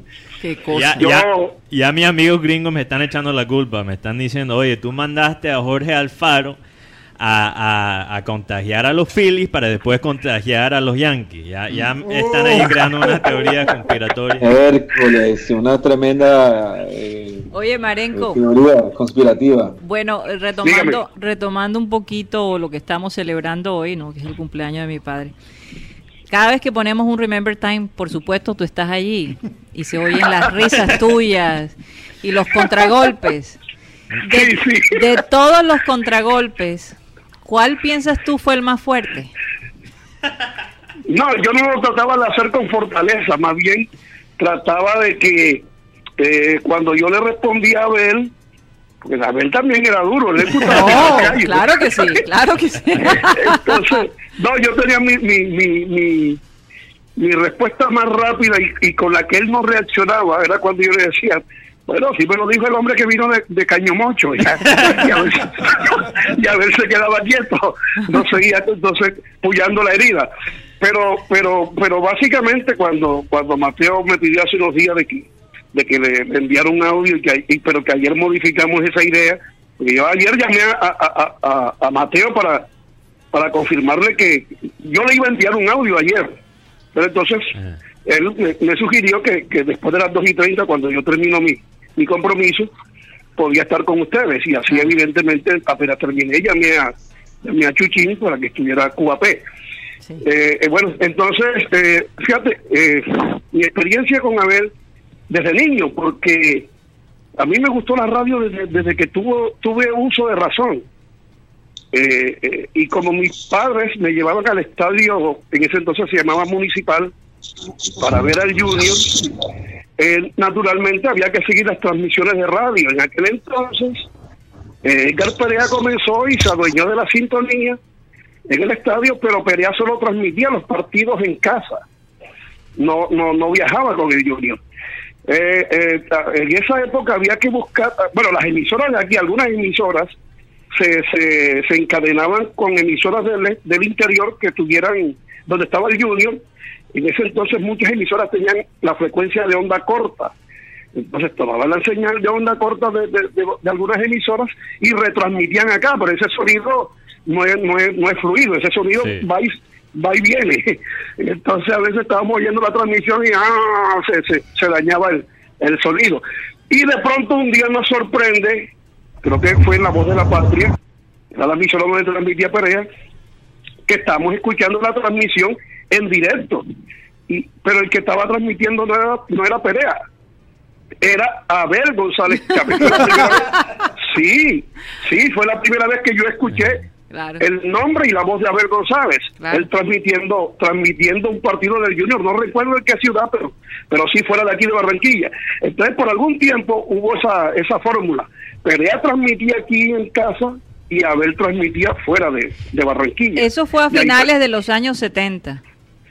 eso debió ser, yo yo calculo, si no fue en el 66, debió ser en el 67, por ahí más o menos. 67. 67, sí, más o menos, 67, 68 tal vez. Entonces Perea, eh, eh, perdón, Abel transmitía los partidos por fuera. Pero después, bueno, eh, ya todas las emisoras comenzaron a hacer lo mismo. Entonces el mismo Perea decidió eh, viajar con el Junior a transmitir fuera de, fuera de Barranquilla. Pero inicialmente, aunque me dicen que Tomás Barraza fue el primero en que lo hizo, probablemente haya sido así, Sí. eh, pero el- pero en la transmisión de Perea el que lo hizo fue Abel Que yo recuerdo que al, día, al, al siguiente partido ya él estuvo en la transmisión acá comentándole a Perea y ahí estaba señalando que el portero del Junior había estado nervioso en un tiro libre que le hicieron, que era un portero bra- brasilero, eh, Ni- Nilson Bruno. Creo que de ahí yo lo veía Creo que de ahí, creo que de ahí es donde Perea lo llama cañonazo, que por cierto él odiaba Eh, ese ese sobrenombre. No le gustaba sí, que le dijera cañonazo. Para Sí, nada. Porque contaban que porque es que Abel fue eh, big jockey. Sí. O sea, animaba un turno de, de, de- de música en emisora Río Mar. Y entonces, ah, era en emisora Río Mar, no fue la voz de la patria. Y entonces, eh, Perea como que entró algún día al estudio y Abel se estaba gozando el tema de, de la sonora, los cañonazos. O sea, estaba sonando el disco al aire, pero Abel ahí en su, en su silla lo estaba disfrutando, bailando, moviéndose. Y entonces Pérez entró y le dijo, uy, cañonazo, ¿te gusta el cañonazo? Y ahí, y ahí se quedó. Pero bueno, eso eso eso fue en tiempo en tiempo de bárbaras naciones, como decía Abel. En los años 1600. Sí, bueno, pero, pero entonces, bueno, yo fui un segui- yo creo que a mí me ayudó mucho eso de, de, de- yo me iba para el colegio y llevaba un radio. Mm. Y entonces en el recreo lo sacaba para ir programas, para escuchar música. Me, me fascinó la radio de- desde niño. Y entonces yo iba con un radio para donde quiera que yo iba. Me gastaba la plata que me daban por la merienda guardándolo para comprar las pilas. Después cuando se acababa. Es que, Entonces, es que cuando a uno le gusta algo, eh, hace lo que Sí. sea, ¿no? Es, es Sí. algo increíble. Sí, entonces, bueno, ok, fui creciendo, escuchaba los programas cuando eh, Abel se fue un tiempo de aquí, se fue para Cali primero, después en Bogotá, pero en Bogotá lo veía eh, haciendo transmisiones de televisión Así es. eh, a, a nivel nacional. eh, Campeones en acción, campeones en acción. Sí. Es más, Abel logra conseguir los derechos de la transmisión de la Serie Mundial para la televisión Sí, sí. colombiana, sí. Sí, sí, todo eso y... y Junto y con Mike Smolson y no sé si Melanio Porto. y Melanio Porto de. Cartagena. Así es, ellos Sí, tres. entonces, eh, transmitiendo eso, eh, eh, boxeo, Boxeo, sí. eso es, y, y fútbol también, fútbol, el Mundial del, del 78 en Argentina lo transmitió. Bueno, este Jorge que- Luis Pinto nos comentó que él eh, ¿cuál fue? Final de equipos de reserva. Si De no reserva, sí. Que Sí, no, muchos eventos, Sí. muchos eventos, Muchísimo, muchos eventos, muchísimo, sí. mu- muchos eventos. Bueno, yo fui creciendo cuando ya en comienzos de los 80 eh, yo tuve la inquietud de escribirle a Fabio Poveda Márquez, de enviarle eh, comentarios e informaciones. Yo lo hice, la verdad yo lo hice eh, sin pensar que eso iba a tener repercusión, simplemente lo, lo hice a manera de colaboración. E incluso yo dudé mucho que Fabio fuera a leer lo que yo le envié. Sin embargo, sin embargo, cuando escucho el programa, era el, era el programa del mediodía, Fabio iba al programa del mediodía también, en ese entonces. Eh, eh, y Fabio comienza a hablar, primero hizo una introducción, dijo, hombre, me acabo de encontrar aquí en la portería un, un, un, un escrito de, de alguien que se llama José Marenco, no lo conozco, pero pero me, ha- pero me ha gustado esto y lo voy a leer, y lo leyó al aire, Fabio.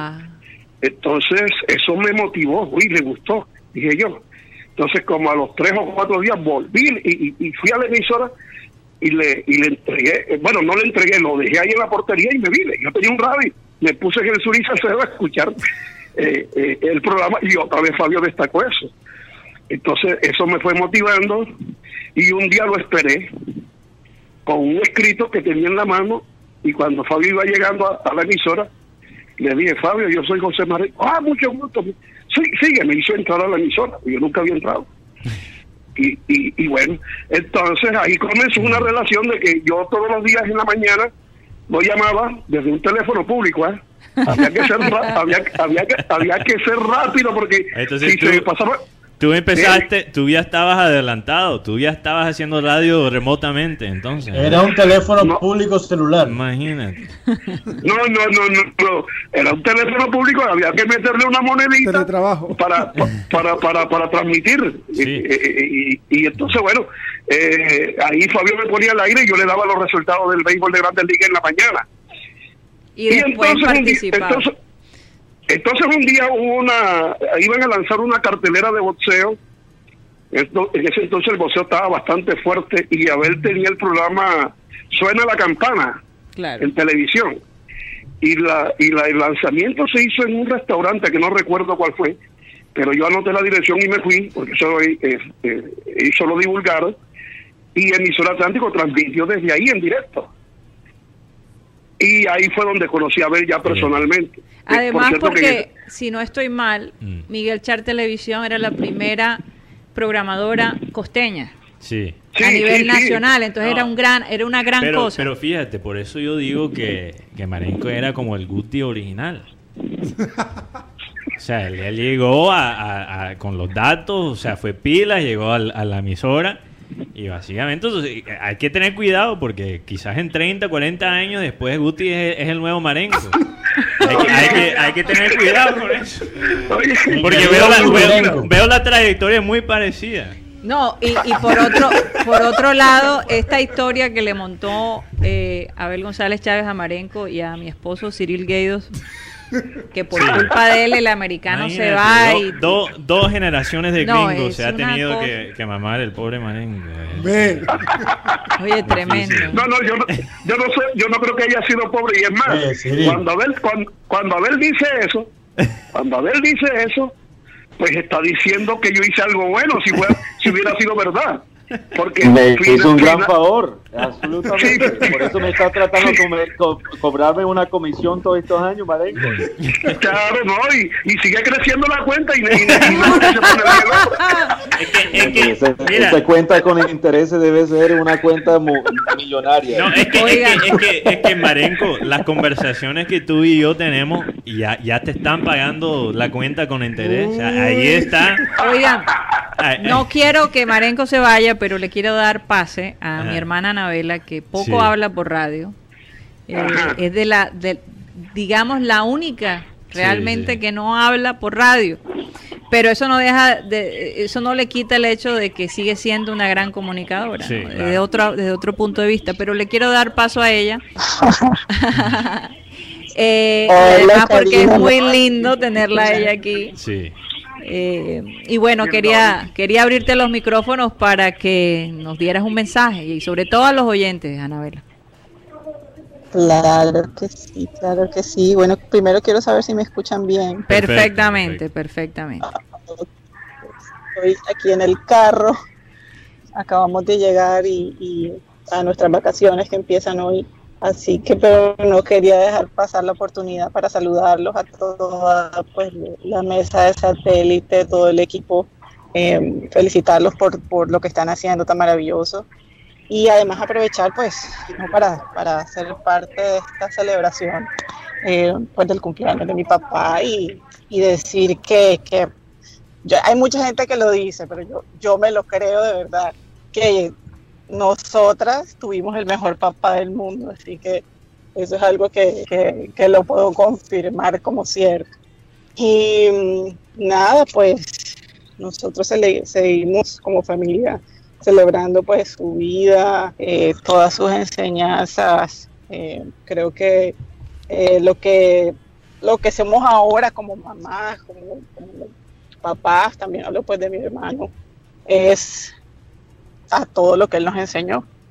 Entonces, es, es de verdad increíble ser, ser parte de esta familia y de ese legado que no solamente nosotras, sino mucha gente, porque también he leído los mensajes que todas las, los amigos del programa han dejado, eh, lo, que, lo que piensan de él y, y eso nos, nos llena de mucha alegría. Pues a mí, por lo menos, a, a mis hijas, a mi hijo, eh, de, de ver hasta dónde ha trascendido pues ese, ese legado de su abuelo. Así es. Y a tu esposo también. Oh, a mi esposo muchísimo también. A Gabriel a que- Así es. que él, él nos adoptó Básicamente. como hijos. Sí, sí. Y yo, y yo te digo que yo, lo, yo hago lo mismo, pues ya mi hija mayor está casada y, y nosotros practicamos eso mismo. Digo, nosotros este, no perdimos a nuestra hija, sino que ganamos a un hijo más. Y eso pues lo aprendimos de, Así es. de, de mi padre, ¿no? Sí. Siendo cubano, imagínate. Todavía más. Y es cubano. Todavía más el- ahí el, el sacrificio. Bueno, pero es caribeño y eso es lo que cuenta. Entiende Mi nuestro vocabulario, sí. Entiende nuestro Mi papá siempre me decía, ¿y el cubano? ¿Cómo está el cubano? ¿Cómo Dile está el que me cubano? llame el cubano. Ahora tenemos dos, dos cubanos en la familia. Sí, así es. Ahora tenemos una cubana y un cubano. Una Así cubana es. cubano. Qué maravilla. va creciendo, va creciendo la familia y, y me encanta pues saludarlos, eh, ver todo lo que hacen y, y que ustedes están siguiendo pues ese legado y llevando ese mensaje, así que los felicito y yo también soy fiel oyente, cada vez que puedo estoy, no me gusta hablar, pero me encanta escucharlo. Oye, pero no, gracias, Anabela. Qué esfuerzo, ¿ah? Sí. Lo hiciste. Lo hiciste bien, lo hiciste bien. Lo hiciste bien, eso está en la sangre, no hay duda de eso. Eso está en la sangre y, y tarde o temprano va a salir. Un abrazo para ti, querida bien, hermana. Has aprendido bien. Claro que sí, vamos a ver. Un abrazo para ti, te amamos. Bendiciones para todos. Gracias, No, mi tengo- amor.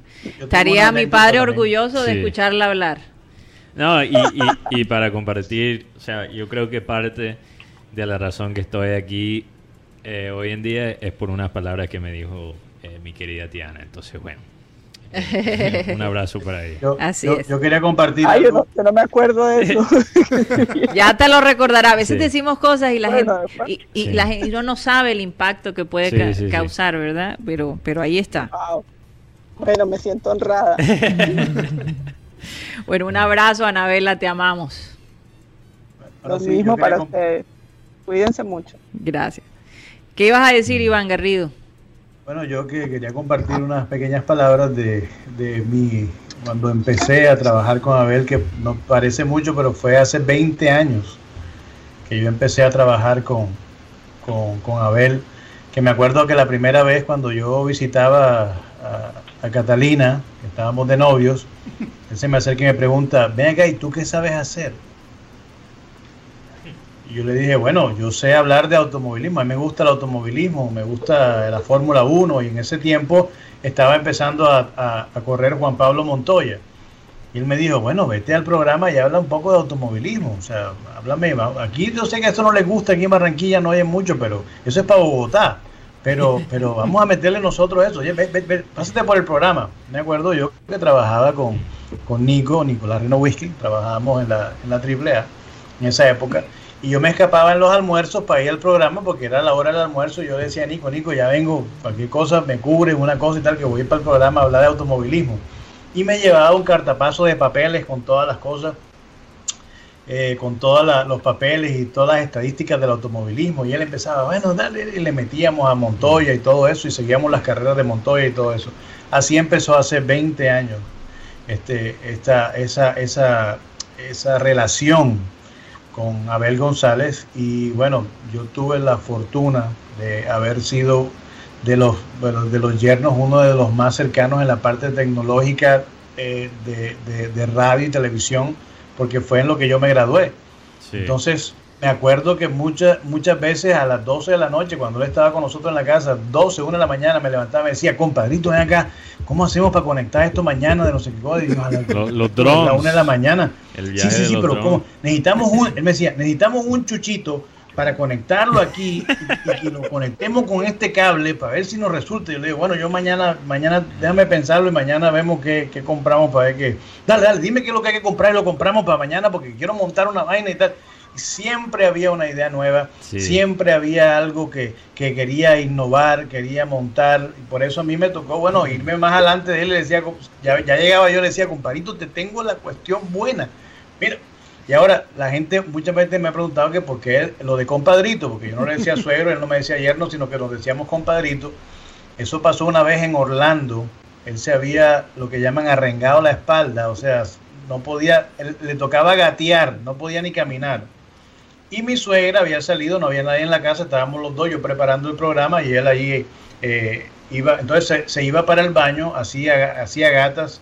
Entonces me dijo, eh, me dijo eh, eh, yerno, eh, por favor, tú me puedes llevar al baño un momentito que necesito, que no puedo caminar. Y yo, claro, como no, suegro y tal. Lo llevé a la puerta del baño. Entonces me dice, ajá, yerno, y me va a dejar aquí en la puerta. Yo le digo, uy, compadrito, hasta aquí te traje. Vas a tener que hacerlo ahí parado porque hasta aquí te, hasta aquí te acompaño yo. Y entonces de ahí para adelante salió de compadre, compadrito, pero no me va a dejar aquí en la mitad del camino, compadrito, no, va a tener que que llegue la comadre porque yo no puedo llegar de aquí para adelante, compadrito, usted mismo, no sé cómo va a hacer. Y salió, y de ahí salió el, el nombre de compadrito que mucha gente lo conoce, pero bueno, tantas anécdotas, o sea, que aquí se nos iría el programa hasta las 6 de la tarde. Sí. Total, total. todo lo- Eso es lo bueno de la parte digital que Sí, tenemos. pero ¿sabes qué me gustaría? Que pusiéramos otra tanda de todos los mensajes Bueno, que nos han mandado. Antes de Sí. eso, eh, ¿Vas a leer algunos? Sí, bueno, aquí hay un mensaje que nos llegó al, al número de satélite. Sí. Un saludo para un oyente muy especial, el doctor David Sabac. Eh, aquí nos escribe recordando con nos- nostalgia y cariño al hombre polifacético, el hombre del sombrero. Cadillo, el hombre del maletín, ese como era el más nuevo, el hombre del maletín. Eh, el, que, que Guti siempre le... Pero creo que el hombre del maletín, porque Sí. como él también ven- comercializaba, Sí, ven- entonces vendía. él le llamaba El mejor vendedor. ¿Me están oyendo? Sí, sí, sí, el mejor vendedor. Y él aquí... No, yo, yo le yo le agrego a él a eso hubo, eh, eh, eh, lo- lo- los partidos del Junior y el América Sí. especialmente se, se convirtieron en una en una batalla mucho más allá de, de- de un simple partido de fútbol. Las opiniones de los periodistas de, de Cali, los de Barranquilla, los directivos y todo eso eh, crearon un ambiente bastante tenso y caldeado. Entonces, en alguna oportunidad había una señora, ya falleció, del Cal, del América, eh, no recuerdo el nombre, creo que era Beatriz Borrero, creo que creo que era el, el, nombre de ella. Ella incluso había sido cónsul de Colombia en Puerto Rico. Ella ella había estado allá cuando una pelea de Pambelé y Fabio la había entrevistado por allá. Pero entonces, entonces ella estaba en la parte dirigencial de la América, no sé si de, de delegada o de gerente o algo así. Y, y bueno, eh, en una confrontación Fabio la trató muy suave. Y entonces a ver le dijo, oh Fabio, te estoy notando mucho a Rurú, a Rurú. y, de- y desde ahí se quedó eso. Cuando alguien es así suavecito, con, con, con algo que amerita hacer una crítica fuerte, dice, está muy arrurú, arrurú. Eso fue una, esa fue una invención de Adel. Entre otras cosas, también puso mucho de moda, antes de irse para Bogotá, ellos hi- hicieron un programa que tuvo una enorme sintonía aquí en Barranquilla, que se llamó La Verdad. La Claro, verdad, la ¿eh? verdad llega a las nueve. Hay, hay oyentes que todavía no escriben de la verdad. Bueno, ok, entonces eh, el programa lo hacían Efraín Peñate, Fabio Poveda y Abel González. Así es. A- Abel era como un, como un mo- moderador, porque él, él dice, él decía, me, me lo comentó muchas veces y lo dijo al aire también, que él como estaba en su función de vendedor, pues prácticamente estaba eh, desactualizado o desinformado sobre la actividad deportiva. Pero entonces Abel entraba entre los dos y, y, y, y, Y los moderaba. Sí, pero que a veces los puyaba a ambos y los, y los ponía a discutir, los ponía a discutir a, a- a Peñate y a, y a Fabio y él se salía. Ah, pero, claro. pero, pero al final, pero al final del programa, cuando ya se iba a acabar, y eso pegó tanto, tuvo un impacto grande, cuando él era el que les pedía el programa. Sí, claro. Él decía, a partir de esto, de este momento comienzan las cavilaciones. E- Era Solo impresionante. Hasta mañana, solo hasta mañana a las nueve volverá la verdad. Así es. Y eso y esa frase se acuñó, esa Por despedida años. mejor se acuñó. Sí, y la gente. A ver, se fue para Bogotá y lo reemplazaron. No voy a decir el nombre de- de- de- del periodista porque no, no vale la pena, no, Sí. no, no, no, no, no- no vamos a entrar en, en, en, en comparaciones, ni mucho menos. Pero ya no fue igual el programa, no fue igual. Sí, y, y al, po- y al poco tiempo lo quitaron porque no, no, no funcionó. Lo, lo No que, funcionó. lo que Casi yo- siempre pasa eso. Lo que yo escuché O por lo menos siempre pasaba eso. de Abel, no sé quién me dijo esto, pero cuando Abel comenzaba en los comentarios, él, él entraba como el león sordo. Cuando era más joven, Ajá. él entraba, por ejemplo, ¿por qué el 10 es un crack cuando ni siquiera mete el gol? O sea, decía como comentarios controversiales así. No sé si me puedes corroborar eso, Marengo, que él entraba como a, a, A meter. a meter un poquito de, de controversia en los debates al, al principio. A ponerle el sazón. Sí, sazón. Casi siempre fue así. Casi Casi, sie- siempre fue así. Oye, pero, pero, espérate un momento, Marengo. ¿Tú terminaste la, la nota del doctor Sabac? Sí, sí, no, Ah, él, ok. él- él terminó. Sí, y que nos está escuchando. el- Ah, el un abrazo Un para abrazo para él. personaje lo que en iba a nuestra decir, familia. Lo que iba a decir es que cuando yo comienzo a hacer mis pininos, porque Fabio eh, eh, ese año, eh, que ya les comenté lo que cómo fue mi, mi, mi- mi llegada a él, Sí. me dijo, ahora que comience la temporada de béisbol profesional, aunque yo estuve un tiempito con, con Jaime Jiménez las transmisiones del béisbol profesional, pero realmente no, no, no cumplía ninguna ninguna función ahí, estaba aprendiendo apenas. Y, y, y entonces hablé con Fabio y le digo, Fabio, yo quiero hacer otras cosas, yo no quiero estar en la grada con una grabadora amplificando la, la, la- la transmisión de Jaime Jiménez. Y él me dijo, bueno, si quieres te vienes para acá conmigo, por ahora no puedes comentar nada porque no tienes experiencia, pero me puede servir llevando el número de lanzamiento de los pitchers. Y yo dije, bueno, con mucho gusto yo lo hago. Y entonces yo empecé en esa función. Cada tres innings más o menos, yo decía, este pitcher lleva tantos lanzamientos, eh, 50 strikes y 20 bolas, por decir un ejemplo. Y, y lo mismo del pitcher contrario. Y eso lo hacía cada tres innings en el juego. Era mi función. Ahí comencé. Entonces Y Marenco era el Guti original y el Yeyito original también. Mira, pero escúchame. Entonces, cuando en termina, cuando, cuando termina la temporada, Fabio me dice, cuando arranque el, el béisbol de grandes ligas, ya no me llames por teléfono. Tú te vas para el programa y vas a verlos ahí en vivo conmigo, al lado, al lado mío. Y yo ni, yo, Ni yo corto ni perezoso. No, eso empezó en abril la temporada y eh, ahí estaba todos los días entregando mi información y otras noticias, ¿no? Abel tenía el programa al mediodía Sí, a la y un día llegó, un día llegó muy temprano a la emisora, no sé por qué, porque él en esa época llegaba exactamente a la una. Pero ese día llegó temprano.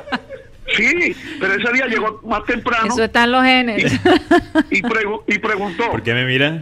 ella, ella me miró a mí cuando No, eso, lo digo ¿eh? también por mí. Eh, eso está en los genes y, y me, me- me Él miró llegó- a mí. Él llegó temprano y preguntó quién es José Marenco. Y yo estaba al lado de él. Él no me, él no me conocía. Y yo le dije, no soy yo. Entonces él me dijo, mira, yo acabo de comprar un computador. Me dijo, ¿tú sabes lo que es un computador? Y yo, "Pues, yo he escuchado la palabra, pero nunca he visto un computador. Digo, bueno, te invito a mi casa para que veas el computador. en ese entonces vivían ahí cerca de la emisora, ahí en, en, eh, eso es como la 60 y 69 con 52, 53 por allí. Cerca al, al, al, grande. al- al centro comercial eh, Gran Centro. El Gran Centro, sí, sí, ahí a la vuelta. Un- una casa grandota, esas casas antiguas del barrio Prado. Bueno, eh, y fuimos y me mostró el computador. Mira, es que este año, cuando comience el béisbol profesional, o sea, el béisbol de Colombia, que traían los gringos, yo necesito que tú me traigas las estadísticas del, del juego, de los juegos, para tener al día siguiente yo en mi programa los números actualizados. Sí, Eso yo para, recuerdo. eso para mí, en ese momento para mí parecía que iba a ser una labor muy difícil.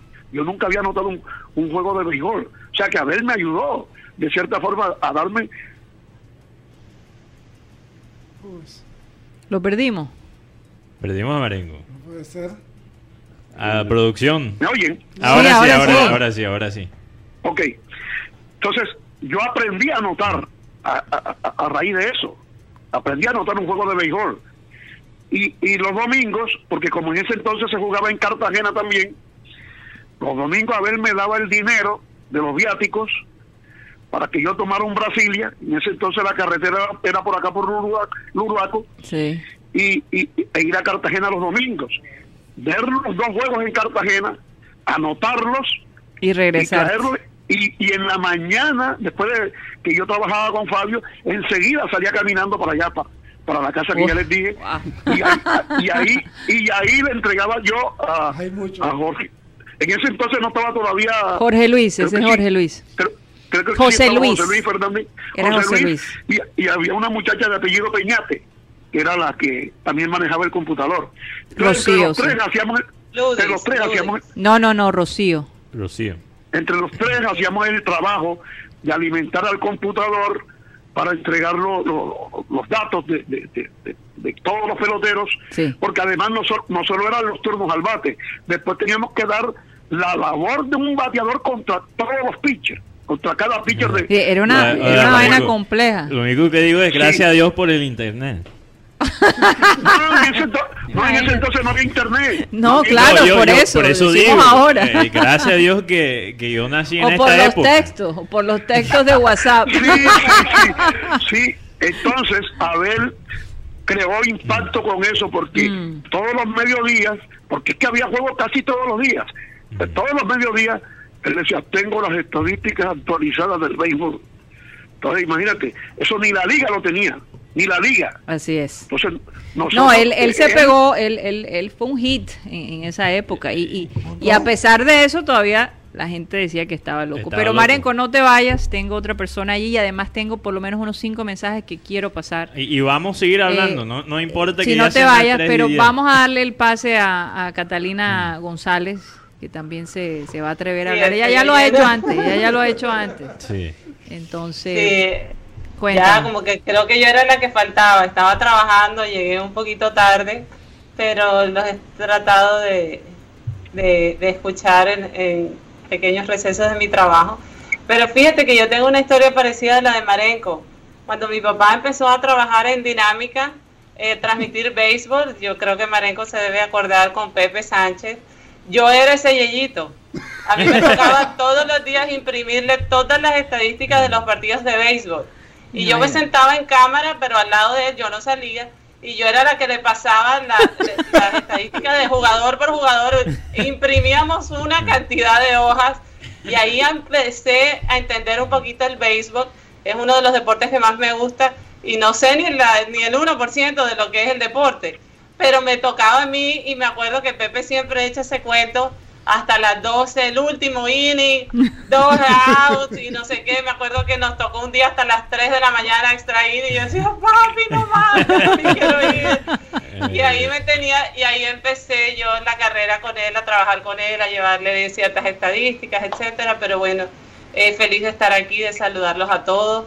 Eh, siempre me decía el mujerón, cada vez que llegaba a la emisora yo le decía, cuidadito me vas a decir el mujerón. Y, sí, y era lo primero que Claro. siempre me saludaba como el mujerón. Pero, pero no, muy feliz, aprendí muchísimo estos últimos años que estuve en Barranquilla.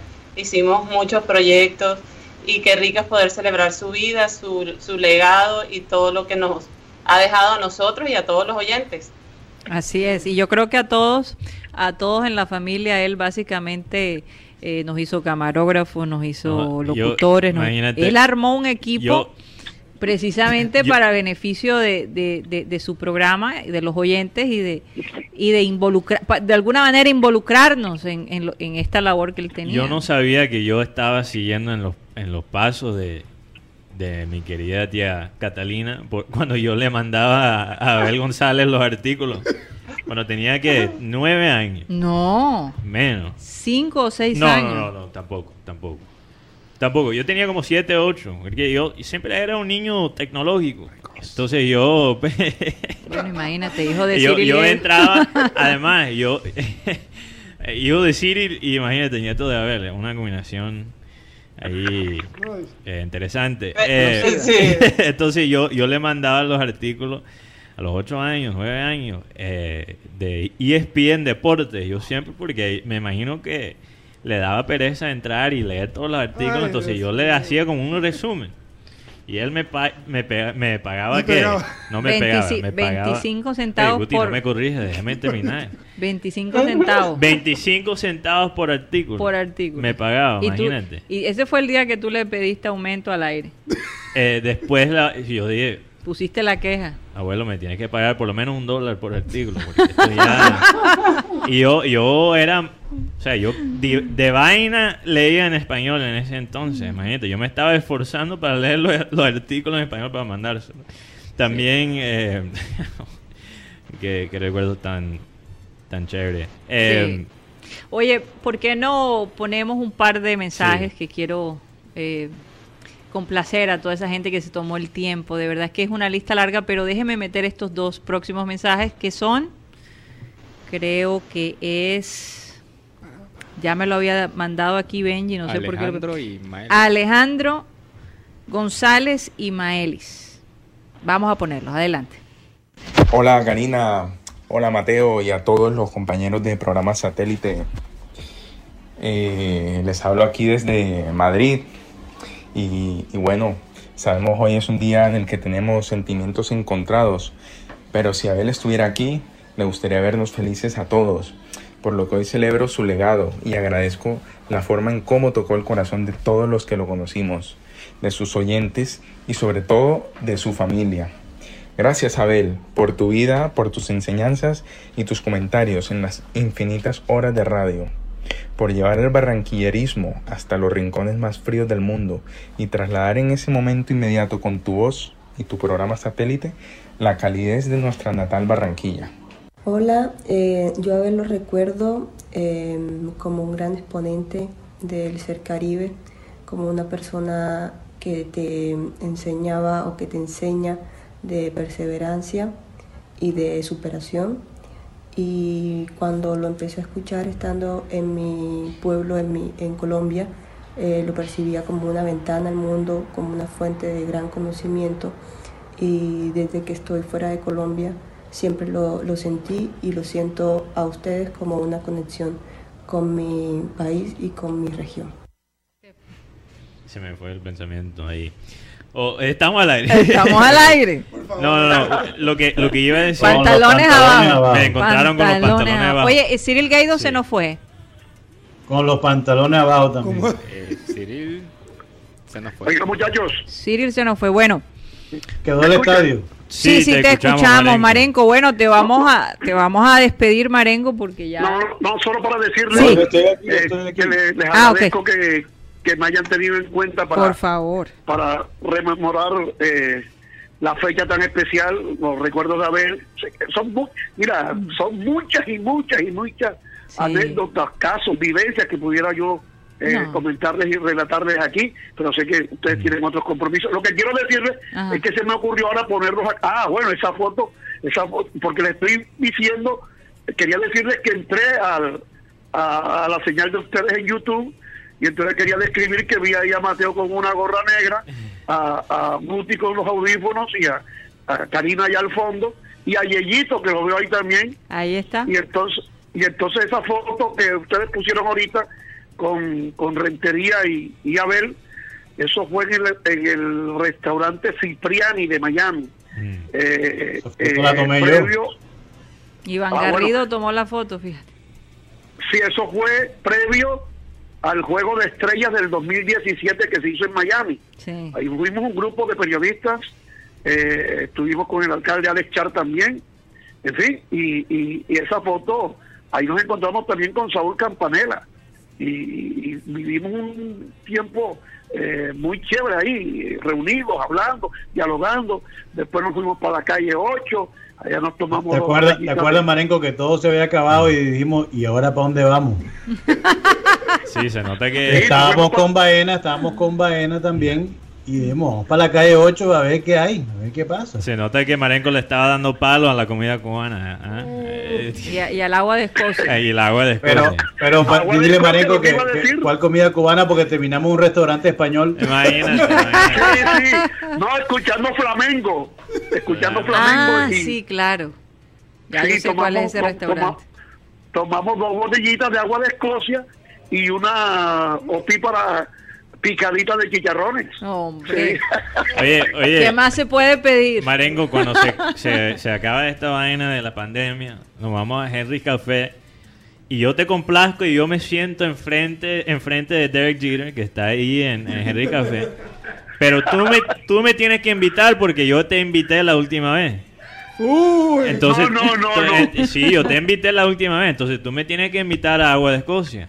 Oh, Tie- tiene- ese es barro. tiene- cobrar, ma- cobrar sensaciones de barro. Bueno, va jugando, va jugando. Yo pago, yo pago. ok. Sistema correo de voz. Podrá llamar más tarde. Bueno, eh, Ok, muchachos. un abrazo para ti, Marenco. De verdad, abrazo, gracias por tu tiempo. ¿ah? Siempre mismo. te recordamos. Que estén muy bien. Tú también. Éxitos. Gracias, gracias. Bueno, yo estaba hablando. No, pero de- es que no hemos Sí. dejado hablar. Si él ha estado tan callado. Lo último que quería decir, porque Quiero darle el chance al hombre. como me encontraron con los pantalones abajo después del mensaje de Maeli y estaba hablando de un pensamiento que se me fue. Y iba a contar que, bueno, muchas de las historias que han contado hoy me recuerdan de algo que tiene que ver con algo que dijo el tigre Trujillo el viernes. Que Sí. él contaba que cuando Abel empezaba, como dice el tigre, ahí te- tirarme la pelota y yo con mi acento gringo ni siquiera se entendía. Parte de la razón que era tan duro hablar en eso entonces que a veces él me yo él hacía el programa desde mi cuarto. Ah, sí, tú esa historia la Porque, has contado. Sí, yo, yo lo he contado, que yo tenía una cama y a- a- debajo de la cama tenía un escritorio. Entonces era él- una litera. Una litera, bastante sí, alta, exacto. entonces te permitía tener un escritorio en la parte de abajo. Entonces, Sí, porque hay que explicar por qué, por qué el escritorio estaba debajo de la cama. Sí, sí, no, no, no, no. Exacto. Sí, mucha, gente, mucha gente creo que se quedó pensando en el escritorio debajo de la cama. Tenía el programa debajo de la cama. No, no, no. Sí. Pero, pero era como sería. era como perfecto para, para hacer el programa. Él tenía Sí, como su un espacio pequeño aparte. estudio, básicamente. Pero todavía era mi cuarto. Entonces yo a veces entraba, por ejemplo, porque él visitaba en los veranos. Yo entraba, yo no tenía colegio. Entraba, por ejemplo, para sacar la, la ropa sucia. Y de pronto me, me preguntaba algo al aire. Entonces yo, que no manejaba el español en ese entonces. Bueno, sí lo Y, manejaba, o sea, pero no como lo maneja No como lo ahora. manejo ahora y con todo eso digo cosas raras. Entonces te puedes imaginar en ese entonces y, y, y, y tirándome unas preguntas, unas, No. unas pelotas al aire. Era especialista Ay, en imagínate, eso. Ah, no, era- todos pasamos por La eso. A mí me daba Sí. risa verlo porque como con nosotras lo hacía cada rato. No, y yo, yo hasta eh, a- llegué a un punto donde tenía nervios de entrar a Sí, mi te cuarto. desaparecías por Yo- esos yo días, por básicamente- Él decía, él, él- él- él preguntaba, Mateo, ese olor, esa fragancia que sentimos en este momento, ¿lo compararías a qué? ¿A qué? Así, de la nada. Y, y le pasaba a Sí. Cyril, a Cyril Gaido. Yo recuerdo Sí. que él, eh, eh, cuando empezó lo del americano, yo, ah, yo, Ah. yo sufría El gringo. cuando yo lo oía a él hablar por el programa, porque yo decía, ay Dios, mi papá lo va a hacer, lo va a coger y le va a hacer una serie de preguntas. Pero bueno, el hombre se defendía, Se se, defendió bastante. defendió y, y- Yo disfrutaba la pregunta. Es es que yo creo que el secreto, y, y- y a veces yo creo que se- esto es una lección en general en la vida, ¿no?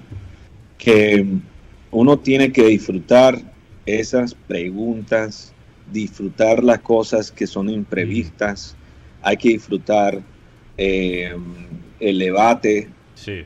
eh, y yo creo que Abel nos enseñó a todos, ¿no? Eh, cómo disfrutar esas cosas. así es. Que, que- que el debate es saludable, de preguntar cosas y ser curioso es saludable, de, de mirar la cosa de una perspectiva completamente diferente y a veces lo decían hasta lo, eh, pero una perspectiva loca, como estábamos hablando con, con lo que dijo Carlos Santana el otro día. Sí.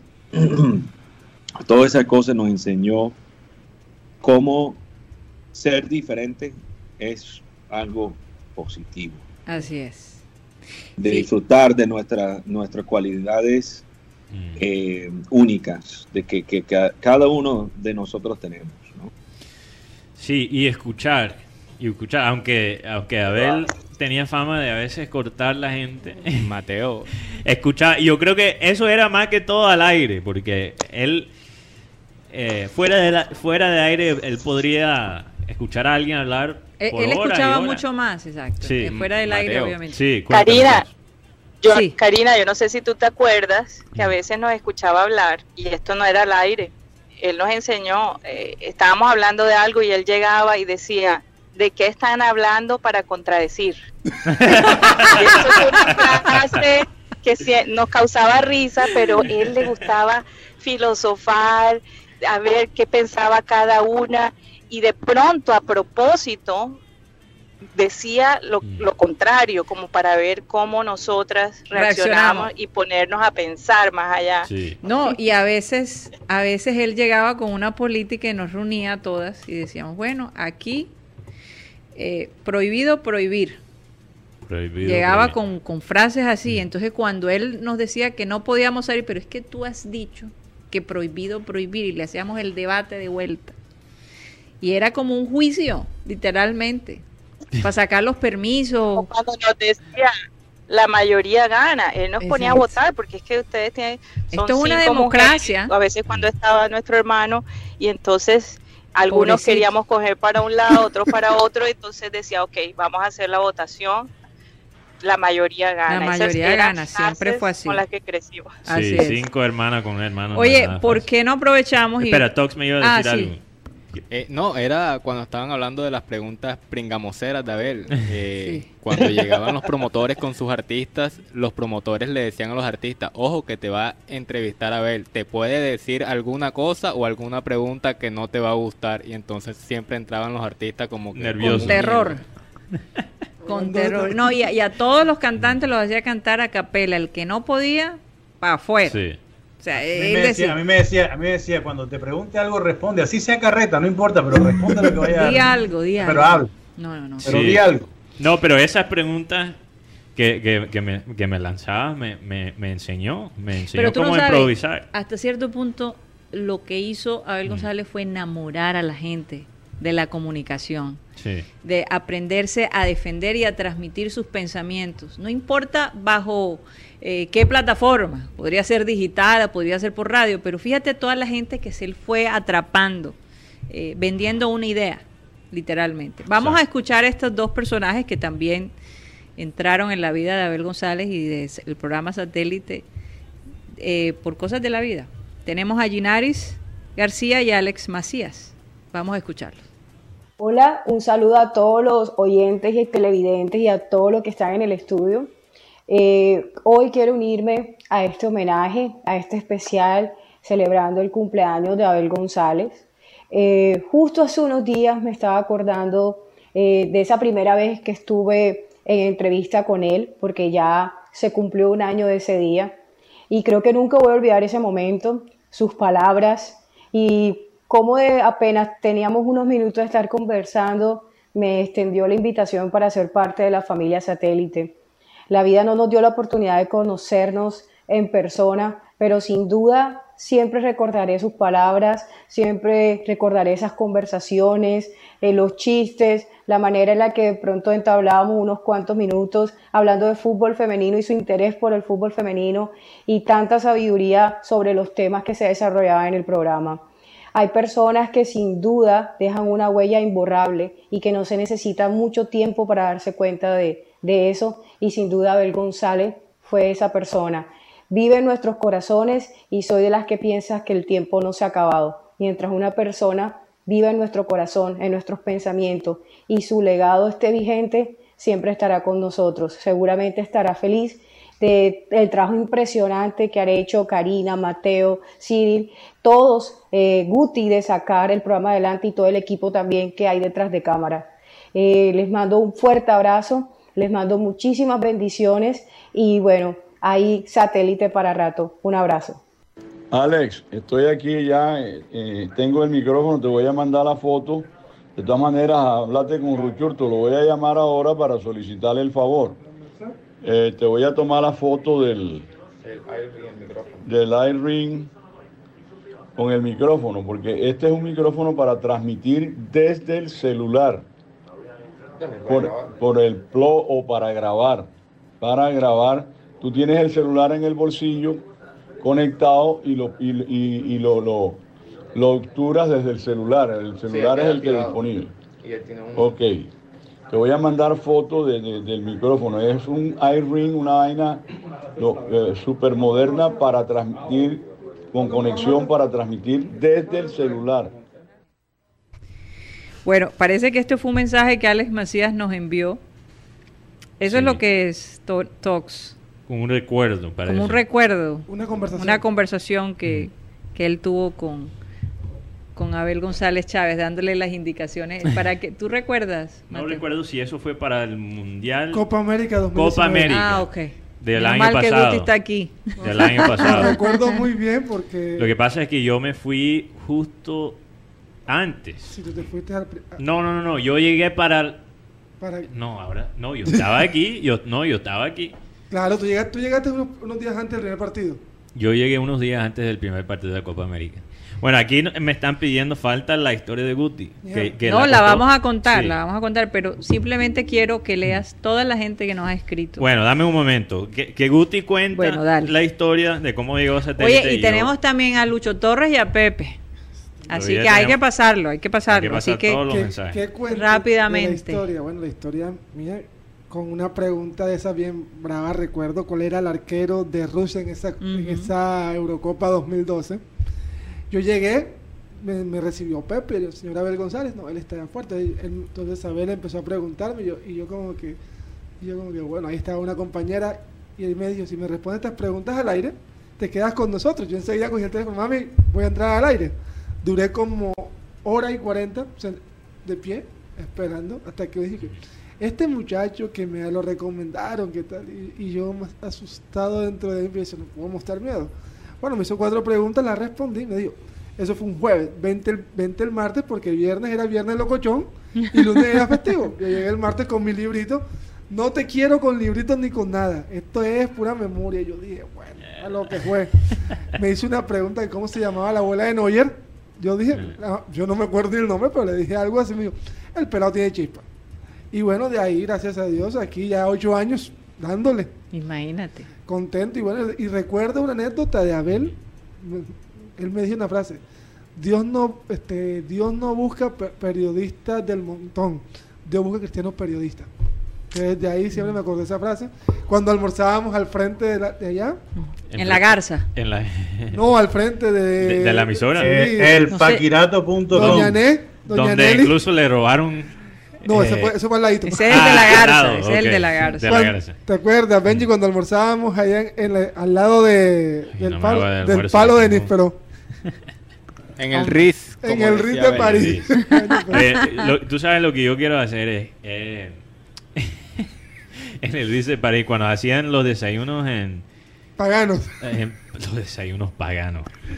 No, no, no. Lo que Ah. pasa es, te cuento la historia un poco. El RIS de París que él llamaba era un restaurante que quedaba justamente a la vuelta de la emisora, donde había un tremendo palo de níspero y a él le encantaba tanto. Claro, es que además el que níspero estaba era allí su como el níspero. favorita. Y todas las tardes antes del programa, muchachos, antes del programa nos vamos a comer y nos íbamos toda la patota como él Qué decía. patote. Y Yo- a comer queso también. No, y, y como, pero como mencionó Guti, los desayunos Paganos. que a veces comíamos con él. Oye, vamos a Pero- escuchar el mensaje Sí. de, de Lucho Torres y, de, y de nuestro querido Pepe. Adelante.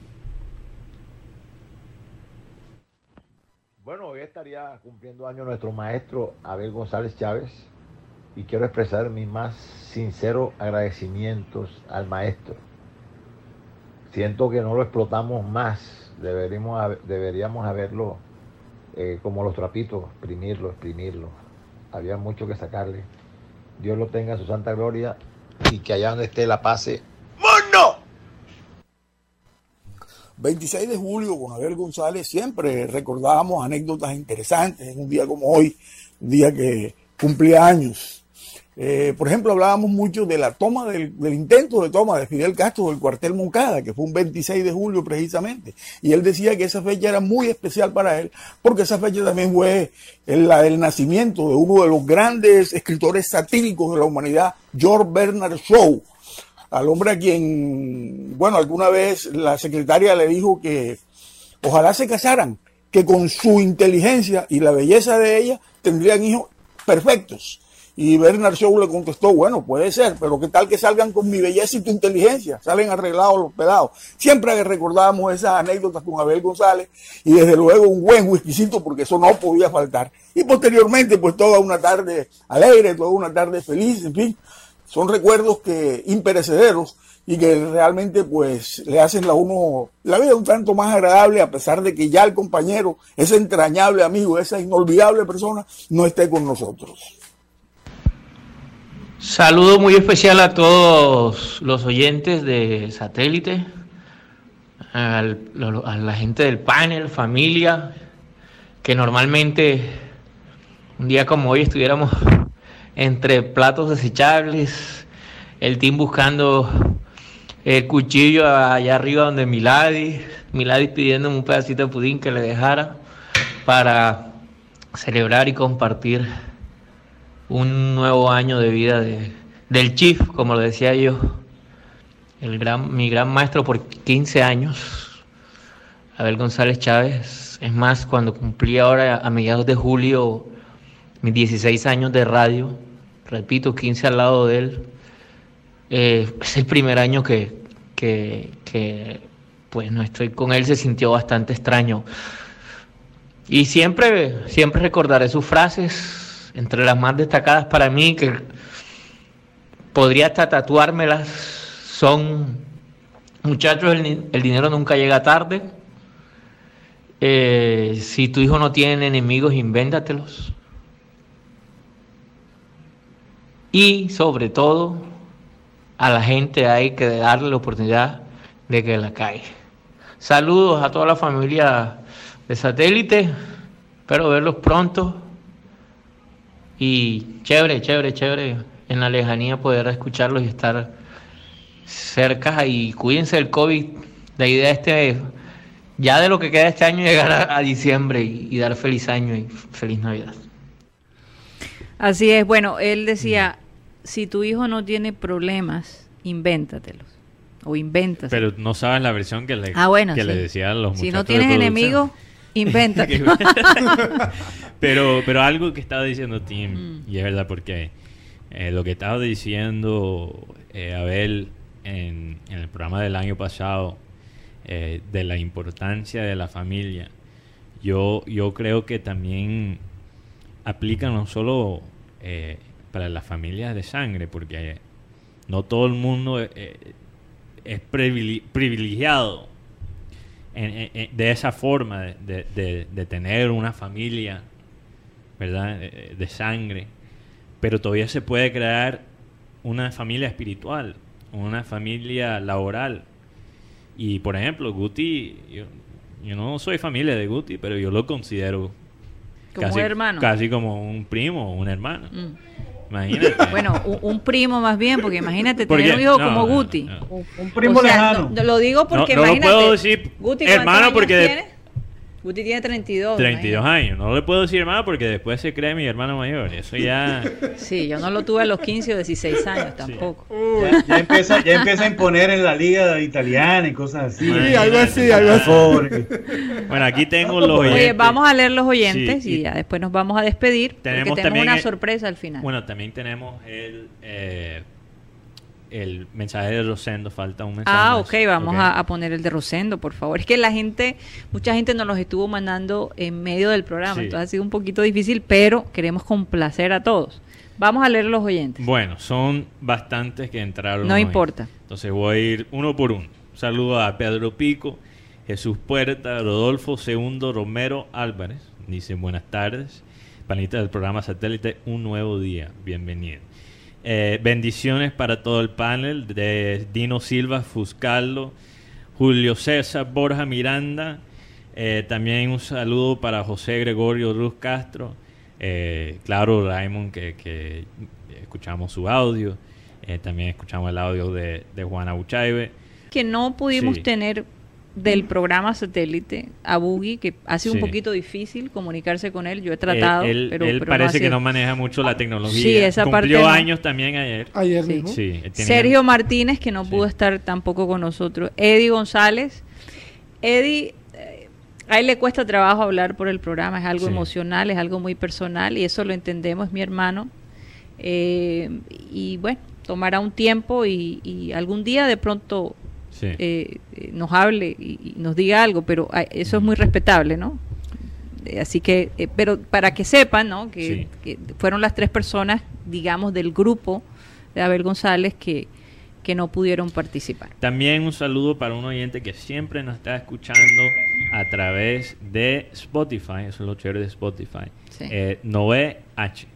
Que bueno, todavía está por el programa del jueves. Entonces está un poco atrasado. Entonces, me imagino que eventualmente va a llegar. Sí, va a llegar a esto. Bueno, eh, vamos a escuchar el mensaje Eh, de... na- Nada más Sí. quería agregar un momentico a- a- al oyente que había preguntado por lo de la entrevista con Carlos Vaca. Si me acuerdo bien, lo que pasó allí fue cuando Carlos Vaca precisamente estaba, porque originalmente Abel se iba a encontrar con él allá en Bélgica. Y yo creo que fue cuando, por si me acuerdo bien, fue el hecho que él, él se estaba en ese momento en el posible eh, traslado a, a España después de, de estar en Bélgica, creo que fue. Sí. Entonces, e- ellos nunca pudieron encontrarse, no fue por, ga- por falta de ganas ni de, Sí, exacto. ni de Carlitos, ni de Abel, y desafortunadamente simplemente no, no se dio. No se dio, no se dio, así es, así es. Bueno, vamos a escuchar el mensaje de nuestro querido Pero- Rosendo Ramírez. Un momentico, Sí. pero antes que lo ponga, eh, yo quiero asegurar que estemos grabando porque no quiero que esa parte se esté, se, se, se pierda. Se pierde. Producción, ¿estamos grabando otra Listo, vez? estamos nuevamente al aire. Ah, estamos al aire. Bueno, perfecto. ok. Después se puede unir, no sé si se pueden unir las dos Eh, transmisiones. Yo creo que lo- los dos videos van a salir como partes, dos partes separadas. Entonces eso es lo que vamos a hacer. Ok, bueno, Ok. está bien. Vamos a darle chance a Rosendo eh, para concluir y después regreso de nuevo para eh, entregar el programa. eh, un video muy especial que hizo nuestro querido Iván Garrido. eh, mostrando aparte, siento mi voz ahí que se devuelve, no sé por qué, mostrando aparte de la vida de nuestro amado Abel González. Pero vamos con el mensaje de Rosendo Ramírez. Un saludo cariñoso para todos en esta hora, con la alegría en el corazón de, de recordar a alguien que definitivamente pues eh, va a permanecer en nuestro recuerdo por, por todas las cosas que ocurrieron cuando compartimos con este personaje maravilloso llamado Abel González. Una vez Farichar, eh, hablando conmigo en Bucaramanga a raíz de un partido de los Caimanes, nos estábamos refiriendo a este tema de, Abel, de- del inicio de satélite. Y Farichar me dijo, es que Abel es fantástico. Eh, era la forma como lo definía, ¿no? Alguien que también apreció mucho el talento de Abel González. Yo quiero compartir una anécdota de las muchas que me ocurrieron al lado de este gran hombre. cuando Emisor Atlántico forma ese gran equipo deportivo, con Poveda, con Higuera, con Abel Ramiro y una gran cantidad de jóvenes periodistas, en las cuales nos contábamos con Eddie González. Eh, Abel me dice, bueno, Rosendo, aquí está, esto hay que venderlo bien. Este es un grupo que vale plata y no podemos nosotros aquí traer cualquier cuña. Que Abel era enemigo de la varilla, de la varilla y del varillero. no- Yo nunca le escuché a Abel una cuña del gobierno, una cuña oficial, nunca se le escuché. Mierda, ya pierdo la capacidad de criticarlo y, y a mí me gusta tener el bate afilado siempre. Entonces decía que hab- había que vender bien. y yo le dije, a ver, yo precisamente hoy hablé con el doctor Juan Guillermo Calle, que era el gerente de Postobón. Y para un tema de publicidad, y me dice, Juan Guillermo Calle, el de Postobón, ese mismo. y ver, te voy a decir una vaina. Te voy a decir una vaina. Esas cuñas como Postobón, Vivero, las cuñas grandes, esas son para Fabio y para mí. De pronto para Huyera, pero las, las cuñas grandes son para nosotros. Las cuñas tuyas son de la 30 para allá. O sea, me, me pegó una bajada de caña brava. Vengo un poquito adelantada. Yo me lo quedé mirando y le dije, che, pero, chupo, porque este no, yo, tranquilo, yo tengo cuñas de la 30 para allá. Le dije, mira, ven, triple pisano lo tengo en el béisbol y es de la 30 para allá. Ladrillera Barranquilla va a entrar al fútbol y es de la 30 para allá. Cerveza Águila la tengo en la Copa Costeñita de Baloncesto Profesional. Y Generoso Mancini y Compañía Limitada está estudiando una cuña, una oferta que le llevé de la 30 para allá. Dice, oh, definitivamente contigo no se puede. Vende lo que te dé la gana. era, era precisamente eh, la forma, ¿no? La manera de, de valorar el trabajo que se hacía. Eh, eh, Abel decía, el talento vale. El que tiene la información tiene el poder. Y hay que estar actualizados. Bueno, son muchas cosas, ¿no? Pero compartir este, este momento, bueno, sabemos dónde está el hombre, ¿no? Sabemos dónde está porque los seres y las almas como Abel González siempre tendrán un, un lugar especial en el reino de Dios. Así que un abrazo cariñoso para todos, eh, mi cariño de siempre para ustedes. Y bueno, para adelante, para adelante. El satélite sigue en órbita. Bendiciones, buenas tardes.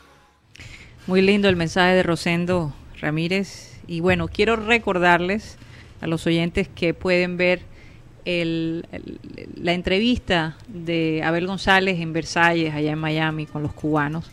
La entrevista completa la vamos a sacar a las 5 y 30. Fue editada por eh, la doctora Claudia, que fue compinche de, de este de esta de esta idea que, surgió, que, que, Abel González tenía, porque él también quería viajar a Cuba y comparar ¿no? estos dos ambientes. Eso ya no se podrá hacer, pero sigue ese proyecto allí, tal vez Dios nos permita ir a Cuba y... Sí, tengo ganas de ir a Cuba. Y, ver eso que él quería ver y, disfrutarlo a, nombre de él. Quiero darle las gracias a toda la gente que hizo parte del programa de hoy, a sus mensajes, a los oyentes, de verdad, es, es que casi que ni lo podemos manejar, la cantidad de mensajes que hemos recibido de todos, su apoyo sobre todo, a todas las personas que participaron el día de hoy, que se tomaron el trabajo de llamarnos y de, y de compartir estos pensamientos tan maravillosos que simplemente resalta ese personaje único, eh, irreemplazable, definitivamente, que fue y que sigue siendo Abel González Chávez. Quiero dejarlos con este mensaje, con este video que nos grabó Iván Garrido, eh, mostrando aspectos, muchos aspectos de la vida de Abel González y al final, como siempre, un gran mensaje. Gracias de nuevo, que Dios los bendiga y estaremos de nuevo aquí el día de mañana a la una y 30 de la tarde. Muchas gracias.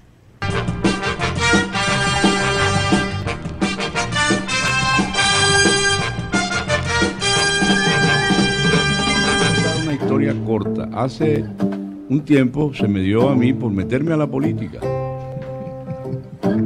Y entonces dije, bueno, por lo pronto voy a ser precandidato. Ajá. Aquí a este programa llegan unas curiosidades. Que, que de alguna manera mm, significa pues el, trabajo que hemos hecho a través de los años. Bueno, usted seguridad. Como un seguridad. Rodrigo Díaz de Vivar. ¿Tú lo conoces? No, ese es el sí campeón. Llave de Pepe. Ah, ah. Y eh, los periodistas allá tienen su mentor, Carro Loco tiene su calanchín. Cada, cada directivo tiene su calanchín en la prensa. Y madre, su queja. No hay, no hay pañito húmedo que acá. Pero fíjate que lo... Y Marenco aquí feliz, echando baile y yo allá mamando frío. Muchos técnicos en Europa quieren volver a hacer ellos el show.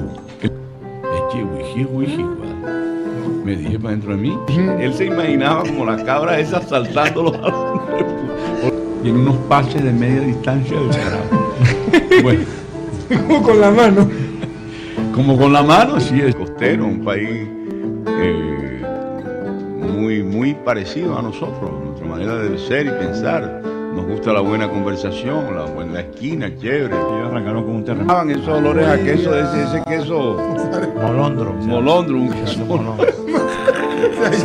queso Limburger. O, o utilizando vainas que pudieran haber ocurrido, pero ya manejada de una manera muy, muy segmentada o muy sesgada para golpear políticamente al contrario.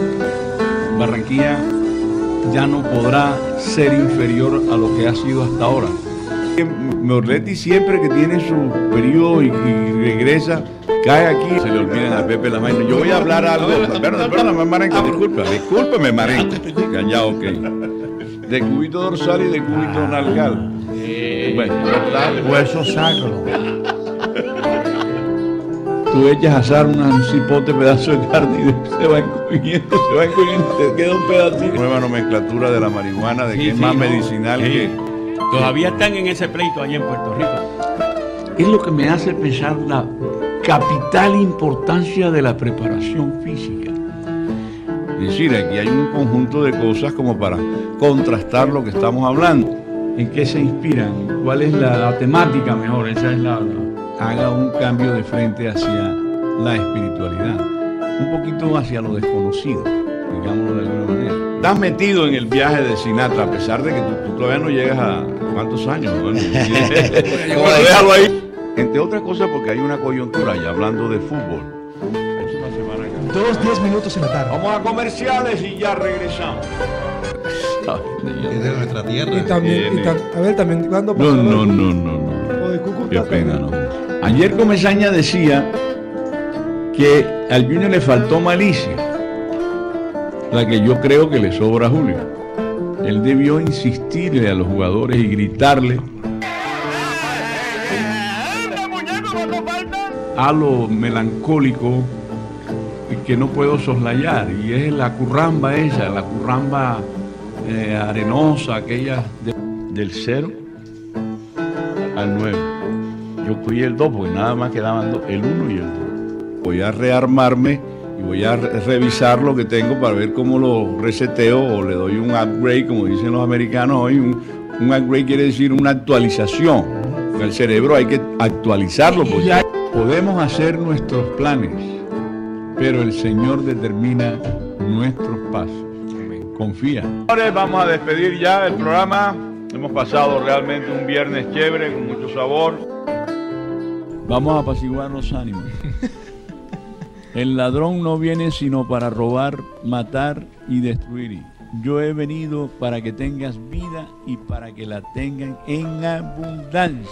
Se lo dijo Jesucristo. Qué enternecedor y qué esperanzador es todo lo que dijo Jesucristo. Lo más grande es la vida eterna. Después que el man resucitó, ya tú tienes esperanza de poder vivir en otra galaxia, en otra dimensión ni que no vas a quedar allí cuán largo eres comido por los gusanos. Por eso siempre digo, lo único que tiene futuro en este mundo es el espíritu. El cuerpo no tiene futuro. Se nos acabó el time.